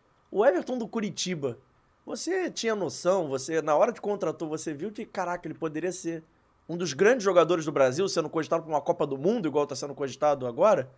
Naquela época, vocês tinham noção da dimensão da carreira, da- que a carreira dele ia tomar? O, o Marcelo Oliveira, você- você comentou, eu me lembrei. Né? Marcelo Oliveira gosta de falar é, três tipos é, de jogador, né? É, o bom jogador, o craque e o diferente. Né? O Everton Ribeiro, todo mundo via que ele era diferente. Não tinha quem não visse. Eu penso que o Everton Ribeiro deve muito ao Curitiba, porque nós Sim. assinamos um contrato de três anos com ele e nós demos tempo para ele se maturar Verdade. né? Ele passou lá 2011 praticamente sem jogar, mas treinando muito, né? Que Em bom que ele 2000 não jogou 2011. é, em 2012, ele já terminou o ano de 2012 talvez como o principal eh, jogador do Ah, Curitiba. com certeza. E o problema ali é que, como o contrato era de três anos, se ele jogasse o ano de 2013 no Curitiba, ele sairia livre.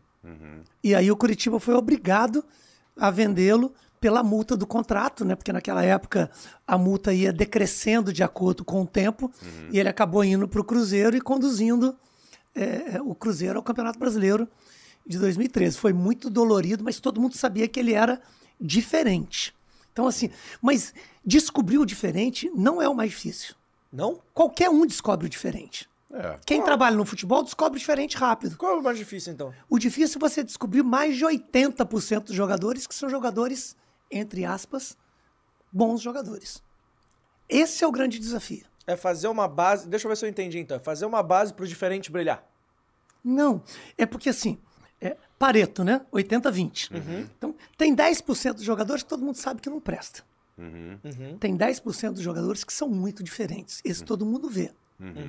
80% dos jogadores estão aqui, ó. No meio termo. É nesse intervalo que é, o- que é a grande dificuldade. É a maneira como você recebe o jogador, é o círculo familiar dele, é, é o nível sociocultural. São, são as situações que acontecem ao longo da sua carreira.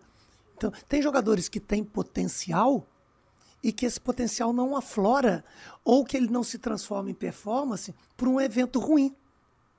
Eu gosto de, fa- de falar de uma fórmula que é o seguinte: performance é igual a potencial mais interferências positivas menos interferências negativas. Entendeu? Então a performance do jogador vai ser o potencial que ele tem e o que vai acontecer ao longo da vida dele, com quem ele se encontra, o treinador, um gol que ele fez ou deixou de fazer, a maneira como ele escolhe um clube que ele vai, a maneira como gerem a carreira dele. Porque o jogador é um ser humano. A maneira até como é recebido, né? As pessoas pensam que contratação de jogador é saber quantos passes ele dá, se ele fez tantos gols.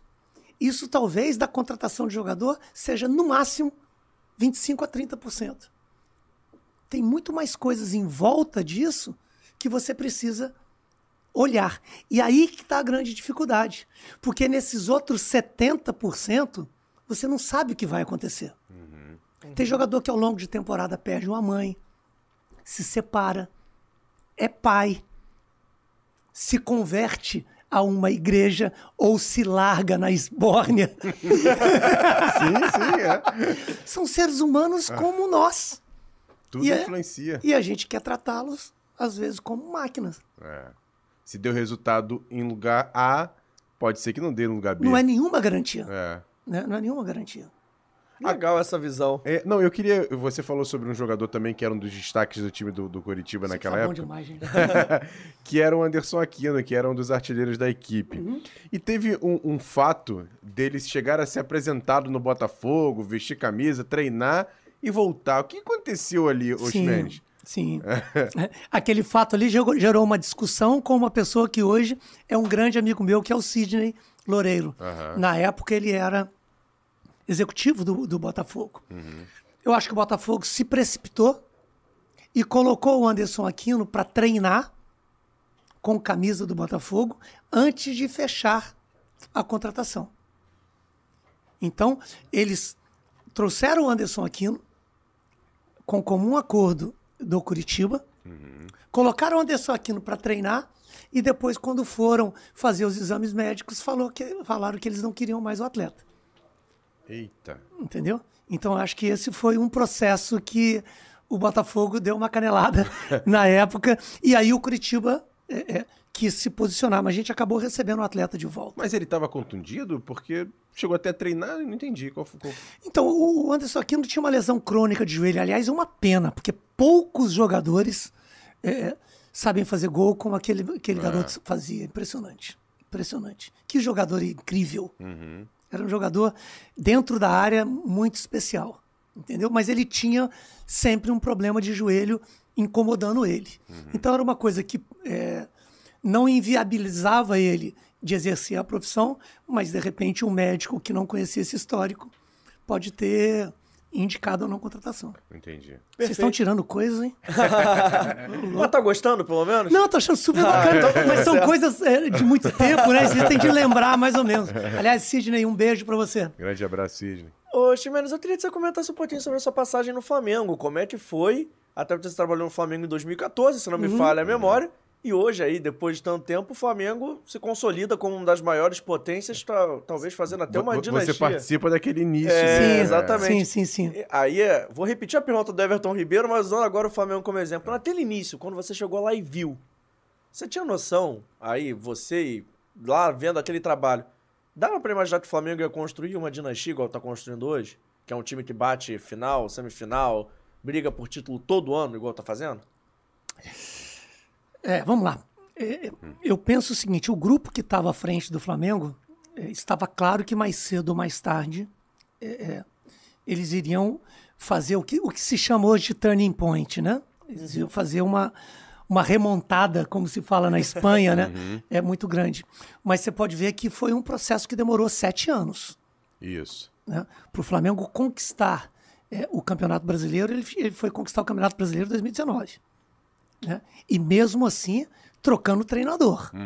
Né, que o Jesus chegou, Isso. o treinador era o Abel, Aham. que tinha sido campeão carioca, é, mas o, o elenco ainda não estava totalmente estruturado. Então, isso eu acho importante de ser colocado.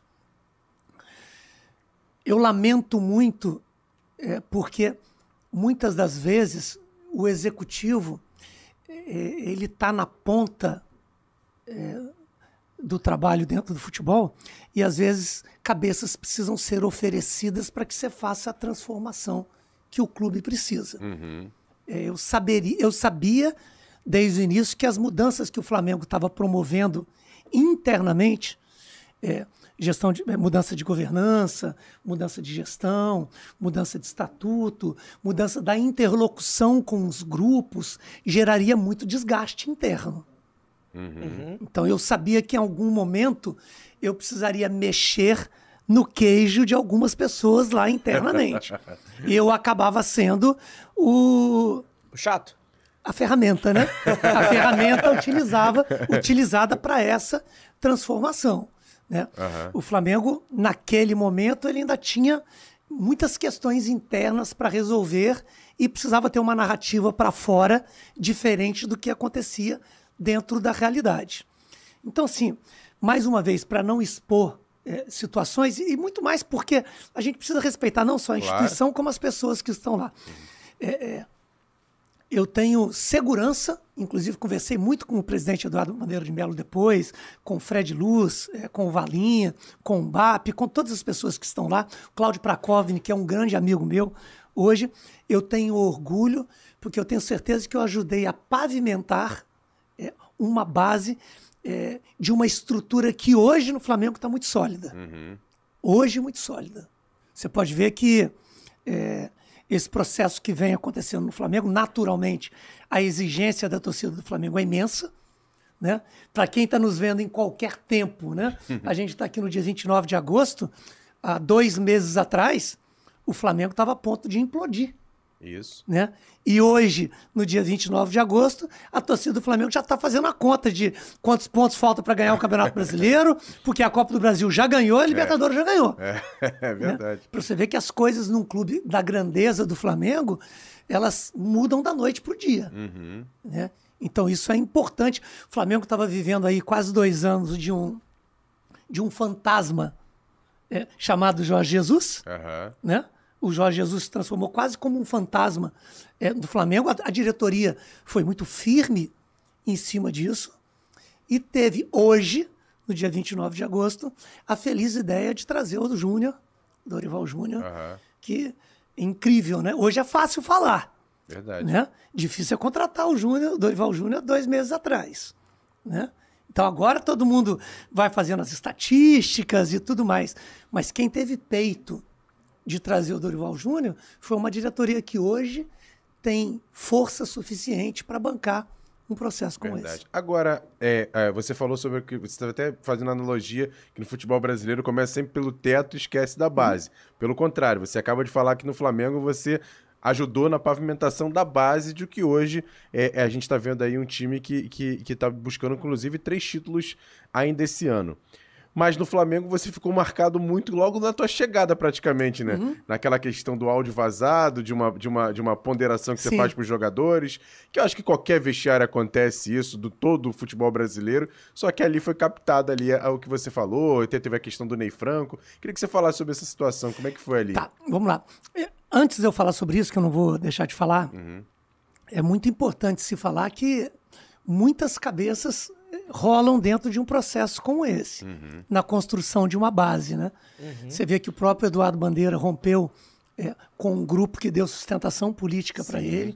Vocês vê, podem ver a quantidade de gestores e É, ele- treinadores Ele, com o próprio Valim já tinham, já tinham desfeito. gestores e treinadores que passaram por isso. Você vê que o, que o Eduardo Bandeira, depois que saiu do Flamengo, teve até processo para tirar o Eduardo Bandeira do quadro associativo do Sim. Flamengo, para você ver que isso não é simples. Uhum. Né? É, Ah, Ele foi assistir a, Liber- a final da Libertadores de 2019 na torcida, porque Então você nem foi convidado. Você vê que situação. É.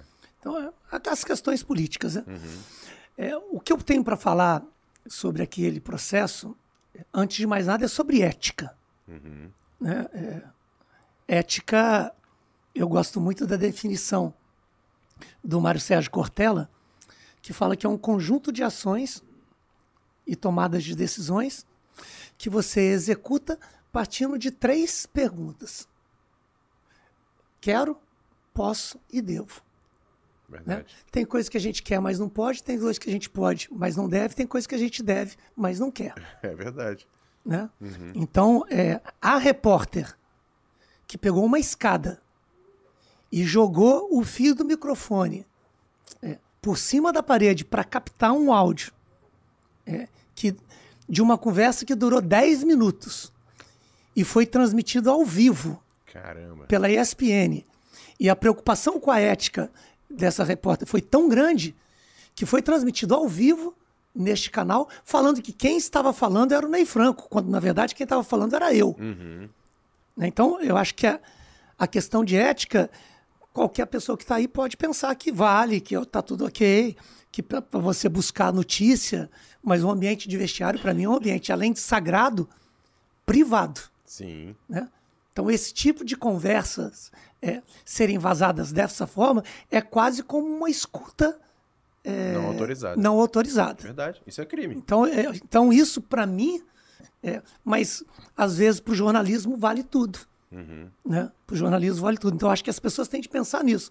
A conversa que eu tive lá no, no vestiário é uma, uma conversa absolutamente corriqueira dentro É, tinha um do vestiário. cobrando. É Isso faz normal. parte. Primeiro, porque o Ney Franco sabia que eu falaria isso. A gente estava na véspera eh, de uma parada para a Copa do Mundo.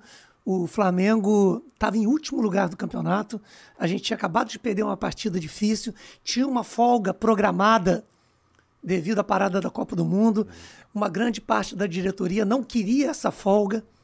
Então a gente precisava tomar algumas decisões. Agora, o que fica, porque isso acaba virando uma, tatuagem em você, Aham. porque as pessoas escutam as coisas, criam as narrativas e às vezes criam um estereótipo do profissional que absolutamente não existe. Uhum. né? Então, é muito difícil a gente ter de conversar sobre um assunto que ele deveria ser Interno. interno e, e vira é, de conhecimento público. É. Né? É duro. E como é que foi para os jogadores em si, depois, não só pelo que você falou dentro do interno que você acabou de falar, acontece em qualquer vestiário, mas a exposição para eles de lá de fora, É, teve alguma até, repercussão? E até Por se gerou algum clima de insegurança, É. porque, vamos lá, o vestiário, como você disse, é um ambiente sagrado. Uhum. Se tem alguém ouvindo ali, o pessoal ficou um pouco receoso, alguma coisa assim? JP, na verdade é o seguinte, aquele jogo, depois daquele jogo, a gente teve 12, 10 dias de folga. Todo mundo é, foi para suas folgas. Voltamos depois. Isso aí vira muito mais é, especulações de pessoas que Externas. vão in- externas do que internas. É óbvio que quando sai é, uma coisa desse tipo, é, tem sempre alguém de um grupo de 35 jogadores. Pô, você deixou o cara gritar com você? Pô, você... é igual você chegar em casa, entendeu? Então, isso vira muito mais narrativa do que propriamente. Agora, como gestor, Ximenes, assim, é, independente dessa situação, que eu não vou nem discutir isso, mas em relação ao futebol como um todo, qual é a hora que o gestor pensa o seguinte, pô, tá na hora de passar a mão, tá na hora de, de cobrar, tá na hora de dar o esporro? Como é que vocês, como gestor, analisam a momentos, por Até exemplo? porque, como você estava falando, o gestor, o cara tem que gerir o grupo no Sim, final das exatamente. contas. né? É. Sim. Pode parecer É, óbvio, eu, mas não é. eu- eu falo o seguinte: é, a gestão de um clube não é mecânica, ela é orgânica. Uhum. Por exemplo, qual que é o processo mecânico desse podcast que a gente está fazendo aqui? O pessoal está aqui, ele vai desmontar e montar o podcast. E desmontando e montando vai voltar a ser um podcast. Uma equipe, ela é orgânica. Quando vocês começam a entrevista, você não sabe onde a entrevista vai parar. Sim. Aham. Da mesma forma é a gestão de uma equipe. Então, às vezes, eh, você olha e fala assim, "Ó, agora está na hora de eu acalmar. Agora está na hora de eu falar mais duro. Isso é um processo muito mais eh, de dentro para fora do que fórmulas de sucesso. Eu falo, o gestor precisa ter repertório. Eu falo, um gestor, fazendo um paralelo, é como se fosse um tocador de violão de um barzinho. Ele senta naquele banquinho e ele tem aquele livro imenso, com um monte de músicas que ele sabe tocar. Aí ele olha o público dele. Toca, Raul! Um cara pede toca Raul, outro tem aniversário, o outro tá lá um namorado fazendo aniversário de namoro. Então você vai sentindo e a partir daí ele vai escolhendo a música. Então Entendi. o gestor ele precisa ter repertório. Boa. E aí, agora uma pergunta que eu vou fazer que é o seguinte. depois tem uma de convidado aí, É, mais tem, uma, hein? tem a última de convidado. Eu vou fazer uma pergunta e a última de convidado a gente vai por dentro ou fora. Isso. Mas eu vou perguntar porque você estava contando aí sobre essa história de falar no vestiário, ter essa voz de comando e tudo mais. Mas com a experiência, você aprende a relevar certas coisas? Com o cara, talvez. Eu não tô aqui julgando. Um bad boy, assim. É, mas é, o cara é o craque do time, sei o que, fez uma besteira. E não tô falando que tem que ter um tratamento diferenciado pra cada um. Mas o que é uma coisa que você pode levar no papo? Você já foi de ser aquele cara de enfrentar? Como é que você avalia isso, já que vem de fora pra dentro? Não, vem de dentro pra fora, né? De dentro É. pra fora. Vem de dentro pra fora, me perdi. Vem de dentro pra fora. Como é que você avalia? Chegou uma hora que você percebe, vai, com um amadurecimento, você vai deixando de enfrentar certas situações? Ou não? Ou vai mais pro embate do que nunca? Vamos lá. Acho bacana demais você ter falado isso. A primeira resposta é sim. Obviamente que quanto mais o tempo passa, mais você sabe medir a reação que você vai ter a determinados fatos. Só que é, uma coisa que é muito importante, eu sempre falo isso, eu falava muito quando eu era auxiliar técnico. É, no futebol e na vida, você pode ser qualquer tipo de pessoa, com qualquer personalidade, que você vai ter um mercado. Existem determinados clubes que você sempre vai trabalhar, existem alguns clubes que você não vai trabalhar. Isso faz parte. O que você não pode no futebol e na vida é não ter personalidade. Porque daí as pessoas não sabem qual tipo de profissional que está contratando. Você tem uma característica, eu tenho uma cara- característica, o Emerson tem uma característica, e essa característica ela vai ser sempre julgada como a sua maior virtude quando alguém te, quiser te elogiar, e o seu maior defeito quando alguém quiser te criticar. Mas isso é só a sua característica. O que você não pode é liderar um grupo sem que as pessoas te conheçam. Sem que as pessoas saibam quem é você. Por que, que esse cara que um dia me- afaga e outro dia me xinga? Um- uma, uma hora que um cara me fala um palavrão, outra hora quer me tratar como se eu fosse um bebê. É que eu falo, a tendência é, é, do futebol é que a gente trate jogadores ou como bebê ou como marginal. E, na verdade, o atleta de futebol não é nem bebê nem marginal. Ele é um ser humano. Que ele precisa ser gerido. Ele precisa ser conduzido. E o gestor, ele precisa facilitar a condução da carreira, da carreira dos atletas e do treinador. O gestor, ele é um facilitador. Então, é um recado que eu dou para qualquer pessoa que queira o seu gestor. Se você não está preparado para engolir sapo, procura outra função. Não, você esse negócio de engolir sapo, você tem uma frase engraçada sobre essa coisa. Negócio de engolir sapo, mas, como é que é? É, eu falo assim: ser gestor é a arte É. de engolir sapo, não digeri-los e saber colocá-lo para fora no momento exato. É por aí. Na maioria das vezes é em casa. Família sofre muito. Pô, demais. Ah. Demais, demais. Aliás, a família sofre sempre, né? Porque normalmente a gente explode com as pessoas que são mais próximas, né? É. Já chegou a tentar algum hobby, sei lá, luta, kart, qualquer coisa assim, pra ver se. Não, mas tô perguntando na moral, porque tem gente que gosta de correr, assim, pra ver se tira o estresse ou. Meditação, yoga, corrida. Eu já, Um eu, saco de boxe. tudo que você puder imaginar, eu já fiz. Eu gosto muito de ler, né? E Eu gosto muito de correr, eu já corri meia maratona, corrida de 10 quilômetros, eu gosto, eu gosto disso. Eu queria gostar disso. Eu também. Mas, DVD, vou pedir pra você colocar o fone mais uma vez. Já vem aí a nossa última pergunta. É. Vamos lá. Que vai ser o nosso convidado de quinta-feira. É isso. Ó quem mandou uma mensagem aí pro Felipe Gimenez. Eita. Um abraço, Emerson, um abraço, Escofano, aos amigos conectados com a gente nesse podcast. Grande Felipe Ximenes, amigo de longa data, que eu não vejo há algum tempo pessoalmente, mas sempre conectado pelo carinho, né, amigo? Isso que importa. E a minha pergunta, ela tem uma relação muito mais direta com uma questão conceitual do que propriamente algo relacionado à sua carreira. Muito se fala que no futebol é fácil fazer time bom com dinheiro, ou seja, se associa o potencial aquisitivo de um clube à sua capacidade de montar grandes elencos. E aí eu fico me perguntando muitas vezes se isso não desmerece, por hora, o trabalho, o valor do gestor profissional. O quanto a montagem de um elenco, de verdade, quando ele é bom, quando ele é ruim, quando ele é mais ou menos, deve ser atribuído ao potencial orçamentário do clube e o quanto deve ser atribuído à competência do gerente. Grande abraço, meu amigo. Prazer em ver você. Antes da resposta, só agradecer a todo mundo que perdeu um tempinho aí Isso. Do, do seu momento de direção, que pra mim é um momento sagrado, aquela hora que você escuta uma musiquinha, Sim, sim, sim. pra gravar um vídeo. Obrigado. É verdade, aí. todo mundo, né? É, É, todo três. mundo, os três dirigindo, a galera. Rica agora. Perrone, PC Guzmão e agora o nosso Rafael cinto de Marques. segurança, por favor. Rafael favor. Marques, que é o nosso convidado de quinta-feira. vai Olha que estar bacana, não nesse- vou É perder. vou Quinta-feira, duas horas, contamos com você. Mas, por favor, Felipe Gimenez, conte pra gente.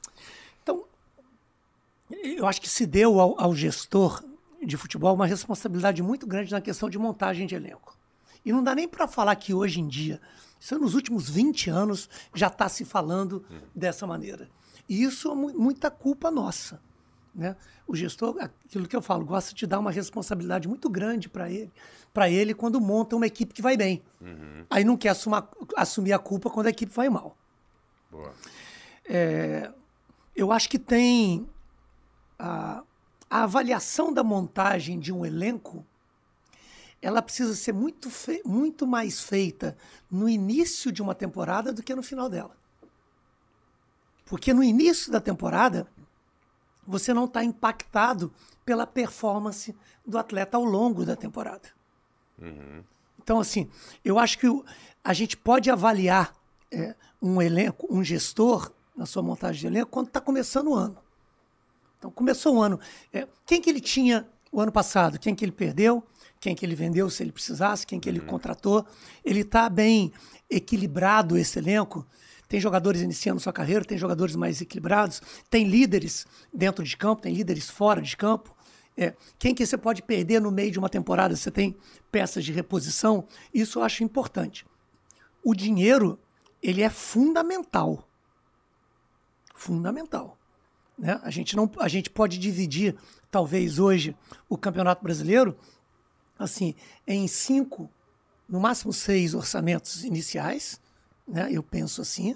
Depois você pode separar talvez uns três ou quatro é, intermediários e depois de 10 para baixo que você vai estar brigando ali naquela luta. É um campeonato absurdo.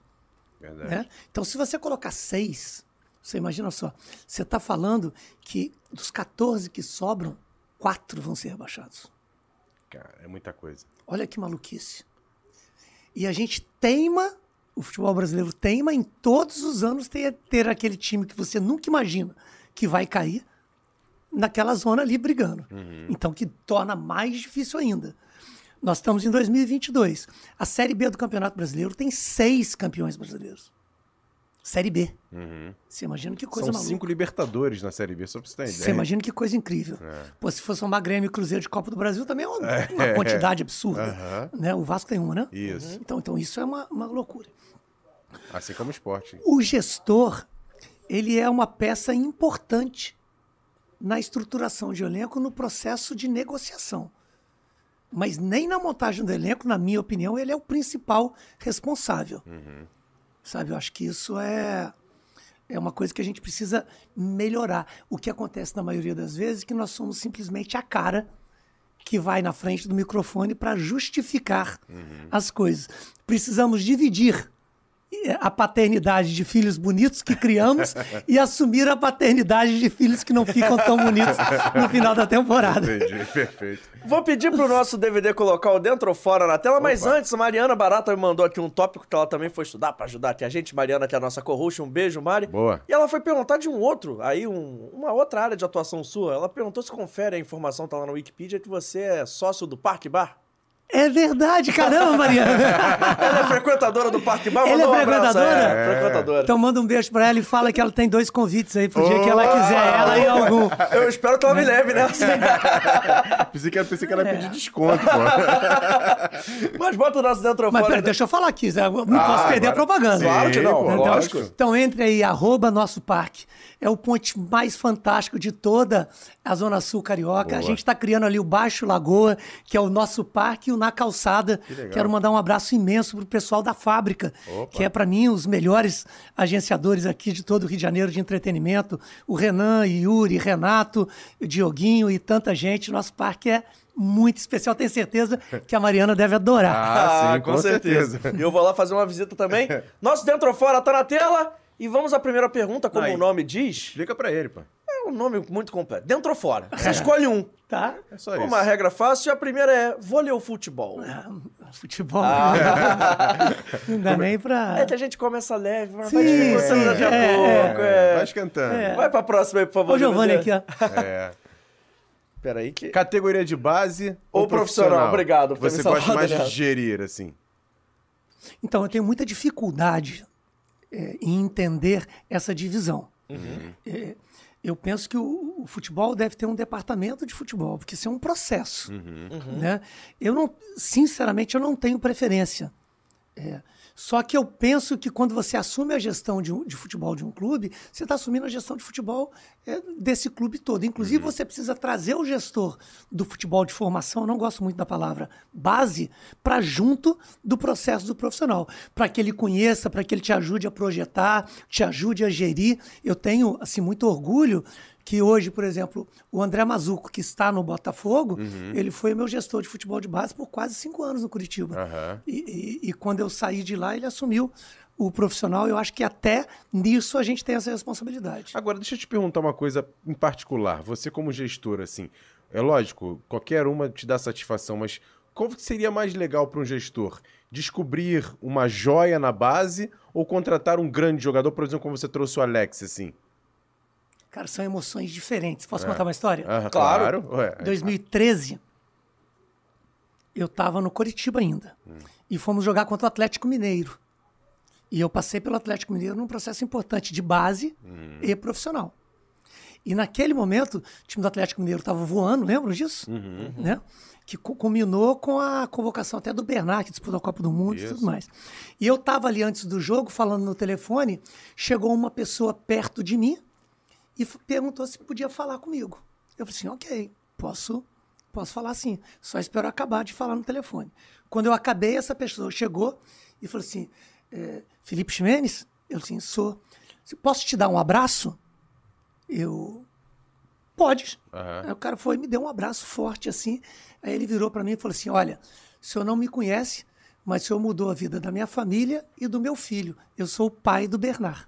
Que Caraca. bacana. Você imagina só, o Bernard tentaram mandar ele embora diversas vezes do Atlético Mineiro, eu nunca deixei. Porque ele era um menino muito diferente. E esse menino ficou no Atlético, chegaram a mandá-lo embora do Atlético, eu mandei de volta para lá. E esse menino se tornou o que é, e ele nunca esqueceu disso. Todas as entrevistas dele, lá em 2014, pode procurar isso. ele cita o meu nome. Pô, que maneiro. Isso não tem emoção. Isso é uma emoção incrível, né? Que Bacana. bacana. A próxima, por favor, DVD. Trabalhar no campo ou trabalhar na gestão? Na gestão. A próxima, por favor. Aí, Emerson Rocha. Não, essa, essa tá na sua E- conta. Ele, não, é porque, porque ele acabou de falar pra gente aqui, ó. Qual desses jogadores é o mais inteligente que ele, que ele Mais trabalhou? inteligente? É, você já colocou que os dois são, então assim. Aí, É, aí Então vou mudar. Qual que foi mais legal de trabalhar? Com o É. Pet ou com o Alex? Porque eu trabalhei, eu trabalhei com pet em quatro clubes. Trabalhei com pet no Vasco, trabalhei com pet no Fluminense, trabalhei com pet no Atlético Mineiro e depois eu dei a primeira oportunidade dele dirigir uma equipe profissional que foi no Criciúma. Aham. O Pet é um irmão que eu tenho. O Pet não é meu amigo.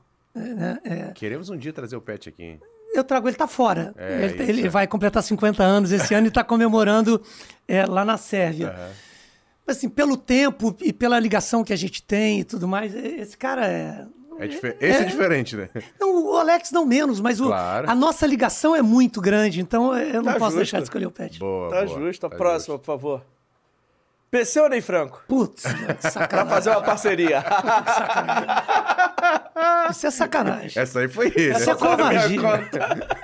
Isso é covardia. Isso é, isso é covardia. Isso não é justo. Tem uma regra especial que a gente não gosta de contar, tem gente que sempre gosta de escolha, mas pode dar um empate. Um empate pode. Pode dar um? Um. É, olha que vem mais Eu bom não sei o que, que vem pela frente. É.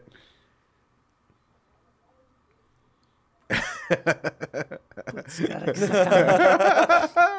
Aproveita o bônus agora. Porque ambos, ambos me ajudaram pessoalmente. Eu, eu só vou utilizar o mesmo critério que eu utilizei do PET, que é o único que eu posso separar esses dois. O tempo. Né? Então, o PC está há mais tempo é, comigo, apesar da minha história com o Ney, é desde 2005 também. Putz. Dá o empate. Tá, você. Então vou dar um empate. Vou dar empate. pronto. A próxima, por favor, DVD. Putz. O trabalho no Curitiba ou o trabalho no Santos? Eu vou escolher o trabalho no Curitiba, principalmente por este momento, que o Curitiba está passando por um momento muito complicado no Campeonato Brasileiro. E a cidade de Curitiba me deu uma filha. Então, é, não tenho como deixar de escolher o Curitiba. Boa. Mete o nome dela, aproveita e manda um beijo. Giovana, um beijo. Boa, Ah, boa. Minha princesa. Nossa Curitibana. A próxima, por favor, DVD. Curitibana, mas torce pro Vasco. Olha, Olha. aí. Engraçado. E a outra é botafoguense, Boa. a mais velha. Qual que doeu mais? 2011 ou 2012? O título da Copa do Brasil, que eu tenho que lembrar que o pessoal tá no áudio só. É. por motivos diferentes, é, por motivos diferentes, mas a derrota de 2011 do- doeu mais. Porque esse time de 2011, ele merecia disputar uma Libertadores. Poucas vezes eu vi um time, No brasileiro vocês chegaram, acho que foi em Sexto. sexto, colocado, isso mesmo. mas naquela época só cinco foram. Nós chegamos na última rodada, o Atlético Paranaense estava para ser rebaixado, a gente só precisava ganhar. Eu, eu participei de 18 atletivas, só perdemos um. Foi justamente aquele. Puxa vida. E aí o Atlético acabou rebaixado mesmo e a gente perdeu a vaga pro Flamengo. É, eu lembro que nesse Brasileirão, no jogo no Couto Pereira pelo Brasileirão, o Vasco tomou uma goleada do Curitiba. 3 a 0. Cinco. Cinco, né? Cinco. É, é. Se eu- e que foi. nós jogo jogamos quarta-feira. É. É. O Foi, jogo- foi no domingo. o jogo entre um- Essas coincidências que acontecem no futebol. Gastou tudo lá, pô. Mas por motivos diferentes. Esse time de 2011 era bom demais. Marco Aurélio, É. cara. Puteco. Uhum. Puta, era um time especial. Boa. Boa. A próxima, por favor. Onde é que foi. Onde é que é mais difícil fazer futebol aqui no Rio de Janeiro? Flamengo ou Fluminense? Pô, que pergunta bacana, cara. É. Pô, obrigado. Fico feliz quando você fala que é bacana. Onde é, per- onde é mais difícil fazer futebol? No Fluminense. Por quê? O Fluminense é um clube que vem da aristocracia carioca muito grande, né? É um clube conturbado politicamente, internamente, é bastante duro, né? É, um- é um time que tem o Flamengo como seu maior rival, mas o tempo foi fazendo com que o, o Flamengo ficasse com uma pujança financeira muito grande, então a gestão é dura, é, é difícil de ser feita, né? não é fácil é, gerir um clube como o Fluminense, cara. Puxa vida. Você tem não que o Flamengo. Fluminense, né? Três. Três? Três. É um clube.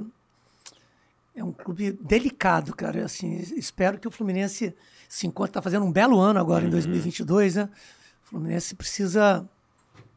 Nesse novo momento do futebol carioca aí, cara. O Fluminense é mais difícil. Olha só, hein? Boa, é. Mas Eu achei que a resposta ia ser Sur- Flamengo. Surpreendente. É. surpreendente. A próxima, por favor, DVD. Cuco ou Lucha? mo- momentos diferentes, assim, né? Ma- Mas eu, eu, eu acho que. Eu, eu vou escolher o Cuca, porque o Cuca.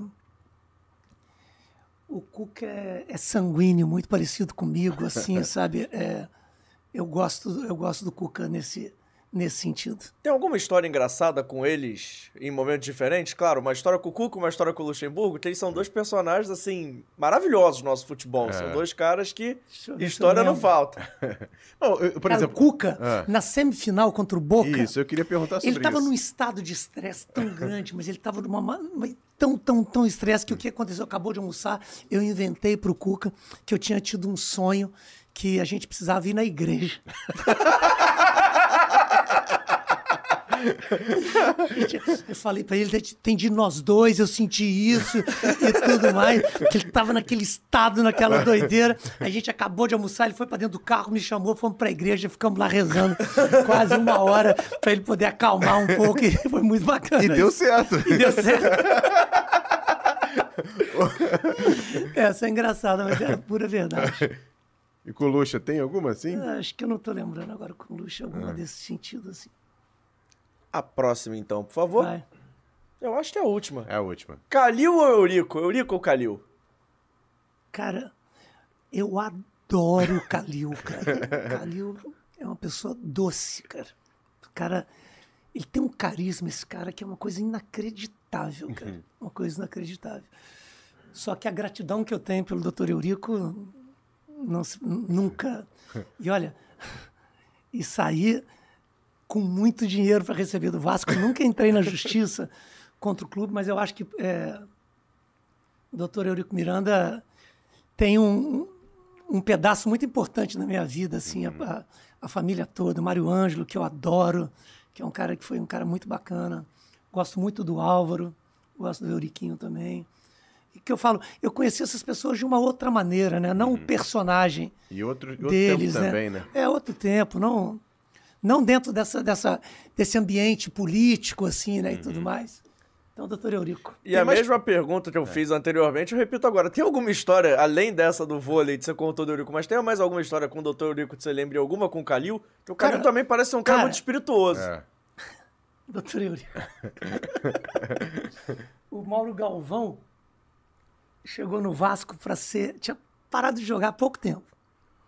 E ele chegou no Vasco para ser treinador de zagueiro. Isso. Foi a maneira que ele. Na época, eu acho que o treinador nosso era o Evaristo ou o Joel. Acho que era o Evaristo. Acho que era o Evaristo. Acho que era o seu Evaristo. E aconteceu alguma coisa lá, o Evaristo caiu.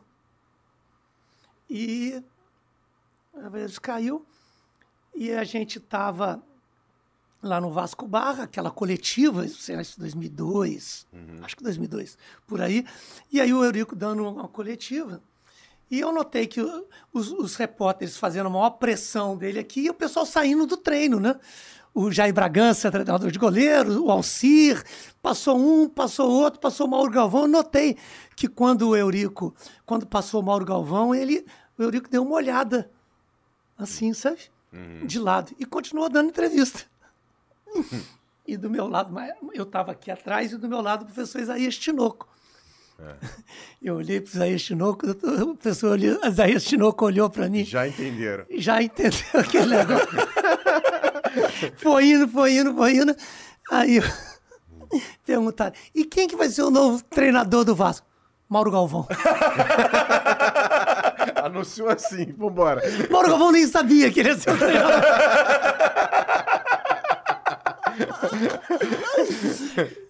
E foi muito legal, porque eu ficava muito sentado no banco lá do Vasco Barra. Vocês lembram do Vasco Barra, né? Que tinha aqueles banquinhos lá. Eu ficava ali com o professor Isaías horas e horas depois do treino, Aham. sabe? Aí o Isaías falou assim, é, pro- professor, esse futebol a gente morre e não vê tudo. Agora, e- essa E passagem com no... o Calil? Essa passagem no Vasco aí desse ano aí, você chegou a pegar ali aquela dupla Bebeto e Romário já no final? ou chegou- Não, Bebeto eu não peguei, não. Peguei Romário só. Romário, é. né? É. Marcelinho Carioca, Petkovic. Ah, né? então É. já foi um ano depois. Um ano é. depois, é. É. E com o Calil, tem alguma que você lembra assim de cabeça também? Tem a sua contratação, não foi? Também foi. Então, o Ca- o Calil foi bem bacana, porque no ano centenário do, do, Do do, do Galo, É isso. eu era gerente de futebol profissional e base, né? Eu cheguei na base, depois fui profissional, junto com o Alexandre Faria. E o presidente do, do, do Galo renunciou no ano do centenário, por causa de ameaça de morte da torcida organizada. Caramba. E os quatro eh, eh, vice-presidentes se anunciaram juntos. Tu adora pegar um clube, assim, politicamente enf- enfervos, né? Eu já, já tinha dois anos de Galo. Os quatro vice-presidentes se anunciaram juntos. O presidente do Conselho Deliberativo tomou, eh, pediu licença e assumiu um grupo de três pessoas lá para poder fazer um mandatinho tampão de 15 dias enquanto não tinha eh, eleição Aham. no Atlético, porque convocaram novas eleições. E uma dessas pessoas que assumiu é, o, o futebol era um ex-presidente do clube, que foi tomar, é, tomar de- quase que de assalto o futebol do clube, chegou lá em, na cidade do Galo. É, ele chegou, fui recebê-lo, e ele ficou 45 minutos falando mal de mim para mim.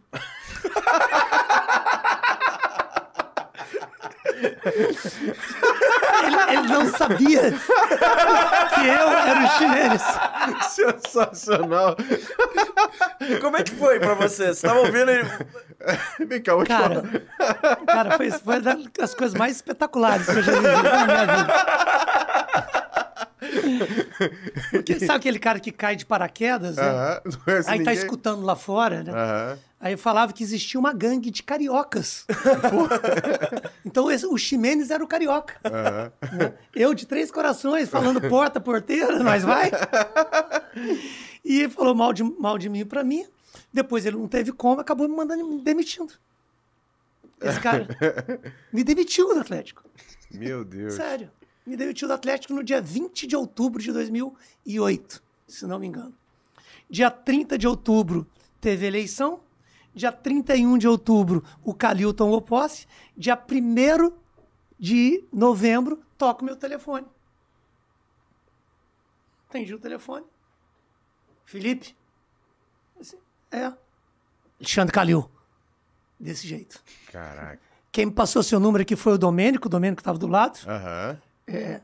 Ele me falou que esse negócio aqui na base, é, quem cuida é você, quem faz é você, quem ajeitou essas coisas foi você. Já tô te avisando, eu não acredito não, mas você tá recontratado. Aí eu fui mandado no dia, embora no dia 20 e voltei no dia 2 de novembro. Não deu nem tempo de fazer a mala Não, direito. lembro, não, né? não tem tempo de fazer a mala. Logo no dia dos finados. No dia dos finados foi lá e assumiu lá o, o galo. A gente chegando no final do nosso papo, mas antes a gente tem umas perguntinhas legais pra te Boa. fazer. Ei, meu Deus do céu. Primeiro de tudo, estádio mais difícil que você já frequentou aí no, no esporte, ge- gerindo futebol como auxiliar, Hum. um estádio que você fala assim, caraca, que inferno jogar ali. Jogar que eu digo ir lá jogar. É. Mas você diz de. de- De clima tenso. clima Se você tenso, de torcida. O que você quiser. Pode ser É. clima de torcida, pode ser que o gramado é ruim, pode ser que o vestiário tem goteira. É. Você, um que você lembre e fala assim, caraca, eu não Foi um quero... terror. É, jogar ali foi horrível. Foi hostil. É, foi horrível. hostil. É.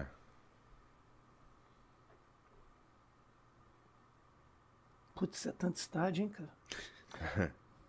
Ah, vou falar La Bombonera, né? Não tem como. La Bombonera é um estádio mítico, né? Aquela semifinal lá É aquela coisa. Não, não, aquela semifinal, outras vezes. Aham. Em termos de pressão, realmente é, é duro jogar ali. É muito duro jogar ali. Mas em termos de, de um jogo assim que você lembre. Ah, de um jogo? É. Que eu sou assim, putz, esse jogo. É, caraca, meu irmão. Por exemplo, a, a decisão de 2011, eu lembro da chegada do ônibus aqui em São Januário. Pô, quebraram um vidro nosso. É. Mas que eu te falo, mas isso. Eu não gosto de citar muito essas coisas assim. Quando a gente disputou o primeiro jogo lá na Arena de Barueri Uhum. é, contra o Palmeiras, quase viraram o nosso ônibus, por exemplo. Caramba. Eu já vivi muito isso. Eu já vivi muito isso. Isso não é. Isso não amedronta. Isso eu acho que são coisas que não vale nem a pena falar assim, Uhum. sinceramente. Tem algum... O PV lá em Fortaleza é um, é um estádio duríssimo de jogar. É, pra- indo pra próxima, tem algum lugar que você ainda quer trabalhar? Algum lugar aí? Qualquer lugar que eu já trabalhei, eu trabalharia de novo. Talvez devo ter alguns que o torcedor não quer nem me ver, de tanto pintado Não, de ouro. mas algum diferente, assim, algum lugar que você pense em, caraca... trabalhou? Que eu nunca trabalhei, gostaria é, de trabalhar. nunca trabalhou, mas, pô, esse lugar aqui... Não, primeiro eu tenho muita vontade de sair do país. Uhum. Tenho muita vontade de sair do país. É, é, eu acho que, eu- que eu tô maduro é, para isso. Isso é a primeira coisa que eu tenho vontade. Mas assim, eu tenho alguns clubes que eu acho, por exemplo, os dois clubes do Sul, eu já tive por várias vezes muito próximo, inclusive. Teve uma do, do agora do, do Grêmio que foi. Eu já tive muito, já tive, pô, no Grêmio já cheguei até concentrado com o É, time. eu lembro disso. Acho Foi ter dado 2018, errado. não foi? Foi perto da Libertadores. Eu acho que foi 17 ou 18. É. É. Então, assim, eu acho que qualquer profissional precisa passar pelo Rio Grande do Sul. Acho que é um, é um futebol que me encanta. Eu Uhum. gosto da cultura do futebol gaúcho. Então, e eu, acho que é muito interessante. Tenho muita vontade de trabalhar no São Paulo. Acho um clube fantástico. Corinthians é um clube fantástico. Putz, tantos, Palmeiras. Tem tantos clubes que são incríveis de se trabalhar assim, cara. Sinceramente, eu- É, em São Paulo você trabalhou só no Santos. por- São Caetano. São Caetano também, São é verdade. Caetano. é. Agora saindo um pouquinho do futebol, comida favorita? Picanha. Bom. o que toca na playlist de Felipe Ximenes? Não é esse palavrão aí. Eu falei, falei? Não, não, pode falar à vontade, tá em casa, pô. Puta, porque eu escuto mu- muito, muito, eu sou muito aberto nesse negócio. Aham. É, eu tava escutando, queria até que vocês olhassem o nome do cantor, que eu tô apaixonado com essa música, chama Another Love. É, que é uma música muito bacana, que é uma música mais dançante. Eu, eu sou apaixonado pelo Gabriel Pensador, então tudo dele eu consumo. Boa. É, eu gosto muito do Gabriel Pensador. Eu gosto muito. é, bandas, bandas da década de 80, Dire Straits, ainda escuto muito. Supertramp, eu estu- escu- escuto muito, que eu gosto. É, eu gosto muito de Police, Sting, essas coisas mais, mais antigas. Mas eu gosto de coisa nova, eu gosto de Silva, eu gosto. Eu gosto de Maria Gadu, eu gosto de. Puta, cara, eu gosto de tanta coisa. Eu gosto de samba, né, cara? Aham. Sou apaixonado em samba. Então, assim, de, de Thaís Macedo a Grupo Arruda, de samba que elas querem. Puta, eu gosto de muita coisa. Pô, assim, eclético sabe? Felipe Ximenes, É, né? né? Eu gosto muito, cara. Aí agora eu vou fazer uma pergunta de vestiário. Pode ser um cara que já parou, não tem problema. Tá. Mas quem é o cara que mais te atormentou com música no vestiário? Aquele que você fala assim, meu Deus, tira a caixa de som dele que eu não aguento mais. Marinho? Porra. Puta, Marinho. Marinho tem aquelas danças dele lá do. Tipo forró, aquelas coisas aqui. Mas naquela, naquele ano que a gente tava lá, né? A única coisa que a gente fazia era não vamos incomodar o homem. Quer colocar Deixa ele música, coloca, alta, baixa, do jeito que ele quiser. É, o Marinho. Agora, é, você tá falando... O, isso- o- o Fábio Santos Vida Louca também lá do Cruzeiro tinha as músicas. Lembra do Fábio Santos Volante? Aham. Espetacular. Aquele... Mas tinha as músicas. também. Não, mas essa questão do Marinho, assim, até me chama atenção, porque eu queria te fazer uma pergunta, até um pouco em relação a isso, porque uma vez um, um- um torcedor do Flamengo tava conversando comigo falou assim: ah, por que, que o Marinho. Pô, o Marinho jogava pra caramba no Santos, no Flamengo não tá tendo oportunidade. E aí você falou até questão de ambiente, por exemplo. Você acabou de falar agora. O Marinho chegava no vestiário. da- Não, deixa ele tocar a música que ele quer. Já no Flamengo, não, tem que competir com outros jogadores que já estão ali há mais tempo. Como é que é essa questão, por exemplo, de um jogador que chega novo num clube, se adaptar e até mesmo não, não ter tanto rendimento por conta dessa questão também de não ser o cara daquele time? São aquelas variáveis que você não controla, né, Emerson? Quando o jogador chega num clube, você tem meio que 20 dias para poder entender o que está acontecendo. Onde esse cara vai morar, se ele é casado, se ele não é, se ele tem filho, se ele não tem, se ele gosta da noite, se ele gosta da igreja, se ele gosta do pagode, se ele gosta da praia. Então são coisas, todas elas impactam muito na adaptação do atleta ao clube, né? Ele já trabalhou com algum jogador confiança. antes. De por exemplo, no Marinho no Santos era o cara. No Flamengo já não é o cara tanto assim. Eu acho que é reduzir muito. É, é, são muitas variáveis. Você não tem uma resposta única. Entendi. Depois que acontece, você até vai ficar buscando explicações. Mas não é tão simples assim. Entendi. Não é tão simples assim. Filme favorito de Felipe Ximenes? Advogado do Diabo. Opa, Opa. bom filme. Isso Você- é livro de cabeceira. É, o é o livro de, é, filme de cabeceira. É, então, já que você falou do filme, eu quero saber o livro de cabeceira também. Um livro aí? A livro lógica favorito? do cisne negro na Nicolas Taleb. Porra, eu vou ler depois. Com o nome desse eu não vou esquecer nunca mais. Gosta de série? Gente, tá sempre com concentração e tudo mais? Gosta de um muito, seriado, gosto né? muito, gosto muito. Indica uma aí, então. Uma sua Ah. série favorita e uma pra gente ver que eu tô sem série, por favor. Então, lá para trás, House of Cards, Homeland. é, eu assisti essa, essa do, do João de Deus, achei importantíssima. Essa ag- agora mais recente, da Daniela Pérez, a gente não pode deixar de assistir, que eu acho que é muito importante. Né? Aquela 13 Reasons Why, d- da menina que se suicidou, também é muito bacana. Puta, dá para fazer um podcast. né? eu gosto muito. Né? Bom saber. Podcast cultural. É. Trazer É. os Mendes aqui bater um papo. Boa. O que eu ia perguntar agora? É, guardou, a pergunta do museu, é claro. É. Guardou alguma camisa, alguma foto, alguma recordação da, da sua carreira extensa do Menos futebol? aquela da inauguração do Então, colégio. eu não tenho né? ligação nenhuma com nada material. Sério? Nem Não. medalha, nada? Eu, put, medalha então, meu amigo. Isso só mudou um pouco depois que a minha filha mais velha, a Bruna, começou a crescer. Porque ela é absolutamente apaixonada por isso, então ela começou a me lembrar e me pedir coisas. A Bruna deve ter, sei lá, 300 camisas de clubes. Assim, mas é dela. Ela que é a sua guardiã. É pra ela, mas eu não, eu não tenho nenhuma ligação. Caramba. Inclusive, é, eu participei de um podcast de um pessoal lá de Curitiba. É, não, podcast não, de uma, de uma comemoração de 25 anos de um site chamado Coxanautas, é, do Curitiba. Eu dei umas duas faixas de campeão paranaense, o cara chorou quando eu entreguei. O cara ficou emocionado, eu não tenho essa... Você não tem esse apego? eu, eu não tenho nem orgulho disso não, mas... Mas chegou alguém, ou você conhecia alguém que falou assim, cara, eu tenho que tirar pelo menos uma foto com, esse- com essa pessoa? Chegou a ter um- alguma pessoa assim que você, mesmo no meio do futebol, ou até outros esportes assim, chega uma pessoa nesse sentido? Eu tirar foto? É, é. Assim, olha, que Dá aquela boleirada assim, Caramba, vocês ficam me pedindo umas coisas. É, porque eu só pedi em toda a minha vida um autógrafo Pra quem? para um jogador de vôlei que chamava Ruiz, da seleção de Cuba. Mas isso foi em 1984, Deus me livre, cara. Que- Acho que não deve ter ninguém que tá assistindo isso aí que lembra desse cara. Ele chamava Luiz. Mas eu tenho um caso que é bacana, que a gente não falou sobre isso. Vocês sabem que eu tenho um curso de gestão de É, futebol. eu ia tocar nesse assunto. Queria... Mas eu vou contar um, um exemplo disso. Na primeira turma que eu montei, já são 12. Na primeira turma, tinha um menino lá de Curitiba chamado Paulo Rogério. E eu peço para os meus alunos, na primeira aula, fazerem um vídeo de um minuto se apresentando.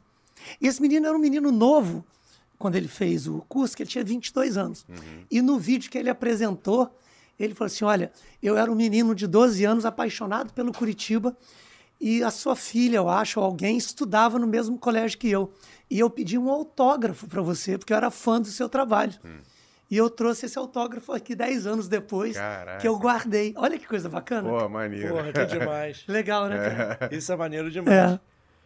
Ximenes, agora eu acho que a pergunta, para mim, é sempre a mais difícil. Qual é o dia mais feliz da sua vida? Putz, cara. O dia mais feliz da minha vida, cara.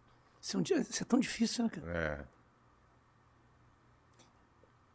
Eu não sou um cara de de muita alegria, assim, sabe? Uma coisa engra- engraçada. No esporte, eu falo que a vitória não te dá alegria, te dá alívio.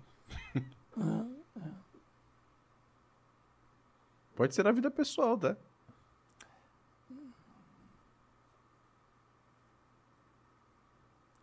Ah, cara, é tão ruim a gente falar isso um dia, né, cara? Eu não tenho. Pode ser um momento, assim, pode ser um momento. Tá, o dia que eu me curei da minha tuberculose. Então vamos dizer assim, eu tive, eu tive a tuberculose e quando eu descobri que eu estava com tuberculose, eu fiz todas as promessas possíveis e imagináveis. Deixei de cumprir 99% delas. Eu ia perguntar exatamente Mas quando eu me curei, eu, eu, eu acho que foi um dia bastante importante. Nascimento de filhas, tem coisas, dias muito marcantes na vida nossa, assim, né, cara? Mas é difícil até de falar assim. Bacana. Bacana. Pra gente terminar, eu sempre pergunto quem é no início e a última pergunta é: o que faria Felipe Ximenes se não trabalhasse com futebol? Trabalhar Eu, com eu seguiria a minha vida co- como professor, cara. Sei lá, eu tenho uma ligação com o magistério muito bacana. Isso às vezes até prejudica no futebol, sabe? Fica Às vezes as pessoas te estereotipam. Ah, porque ele fala que é é professor, fica parecendo essa coisa assim. Meio didático. né? É, mas toda a construção é, do meu conhecimento foi feita na prática. Sabe? Feita na prática. Eu devo estar lançando agora no final de setembro um livro é, escrito de próprio punho, né? É, Contando e- as histórias? Sim, é. O livro chama O Certo é Certo, mesmo dando errado. Boa. Sabe? Bom título. É. Então, assim, é, eu acho que a gente poder dividir aquilo que a gente sabe é uma coisa tão bacana, cara, porque você acaba aprendendo mais, né, cara? Então eu gosto muito disso. Pena que é mal remunerado demais, né? Perfeito. Eu acho que das perguntas paramos por Sim. aqui. Mas agora, por favor, divulgue suas redes sociais, fala do curso, Espaço aberto. fala Ah. do parque, bar, fala de tudo aí. Manda aí. O momento é seu, você olha pra tela câmera. Tá. Bora, máquina. Não, vamos lá. Meu Instagram, arroba Felipe Ximenes. né? Eu tenho um curso de gestão de futebol é, que hoje está presente em 17 países. Que legal. 23 estados do país, do Brasil. A gente já formou mais de 600 gestores. Caramba. Eu acho isso muito bacana. Sabe, é um curso que ele, ele se abre para todas as áreas. A gente tem pessoas que são médicos, advogados, pais de atletas, presidentes de clubes, gestores de futebol, jogadores, ex-jogadores. O Belete, por exemplo, fez, o- fez o curso. Petkovic fez o curso. O Elton Arruda, ex-goleiro do Vasco, fez o curso. Alexandre Galo, Jair Ventura. é, e pessoas como o Caé, Caé Cunha fez o curso. Meu parceiro Marcelo Penido fez o curso. Marcelo Penido, mais do que isso, Marcelo Penido foi nosso assessor de imprensa Isso. lá em Portugal, né? Foi Aham. incrível. Então, assim, é, isso é um negócio bem bacana, cara. Uhum. E através do meu Instagram as pessoas acessam todas as outras redes, né? LinkedIn, Facebook, essas coisas. E o meu site, né? É cursosfelipeximenes.com.br. Boa. Perfeito. Emerson Rocha, alguma consideração final? Não, só que eu tô doido pra fazer esse curso do Felipe. O problema é que Tempo e grana, mas tudo bem. E o moleque lá, os cabeçudinhos que eu tenho lá. Eu falei que era a última pergunta, mas eu menti. Tem mais uma. Mais Você uma? gostou do estúdio? Adorei. Porque nós estamos no AGR Podcast Boa. Studios, agradecendo demais ao DVD, ao Marcos, ao Arley, ao Igor e principalmente ao Beto, que dá muita moral pra Tamo gente. Você junto. pode pesquisar lá no, lá no Instagram, arroba AGR Podcast. Vai lá, confere e venha fazer o seu podcast no maior estúdio de podcast do Rio de Janeiro. O maior e melhor, o AGR Podcast Studios é brabo. Brabo. Seguinte, antes da Opa. gente terminar, aqueles recadinhos finais que eu gosto Isso. de fazer, agradecendo demais ao Emerson Rocha, que Tamo esteve ao junto. meu lado como co-host, ao Vitor Vita ali na produção, parte técnica. O homem é uma máquina e Olha. serve sorvete como ninguém. Vitola, você é fenômeno. A Mari Barata, a Bruna Bertoletti. E pedindo pra você que cu- curtiu esse papo até aqui, não esquece, se Isso. inscreve no canal, ativa o sininho Boa. da notificação, Sempre deixa o seu like, compartilha com os amigos e comenta, que depois isso aqui vai virar um vídeo. Então você vai lá, deixa seu comentário, manda o seu recado aí. Além disso, estamos aí nos principais agregadores de áudio. Bom. Estamos no Spotify, no Amazon Music e no Google Podcast. Amanhã de manhã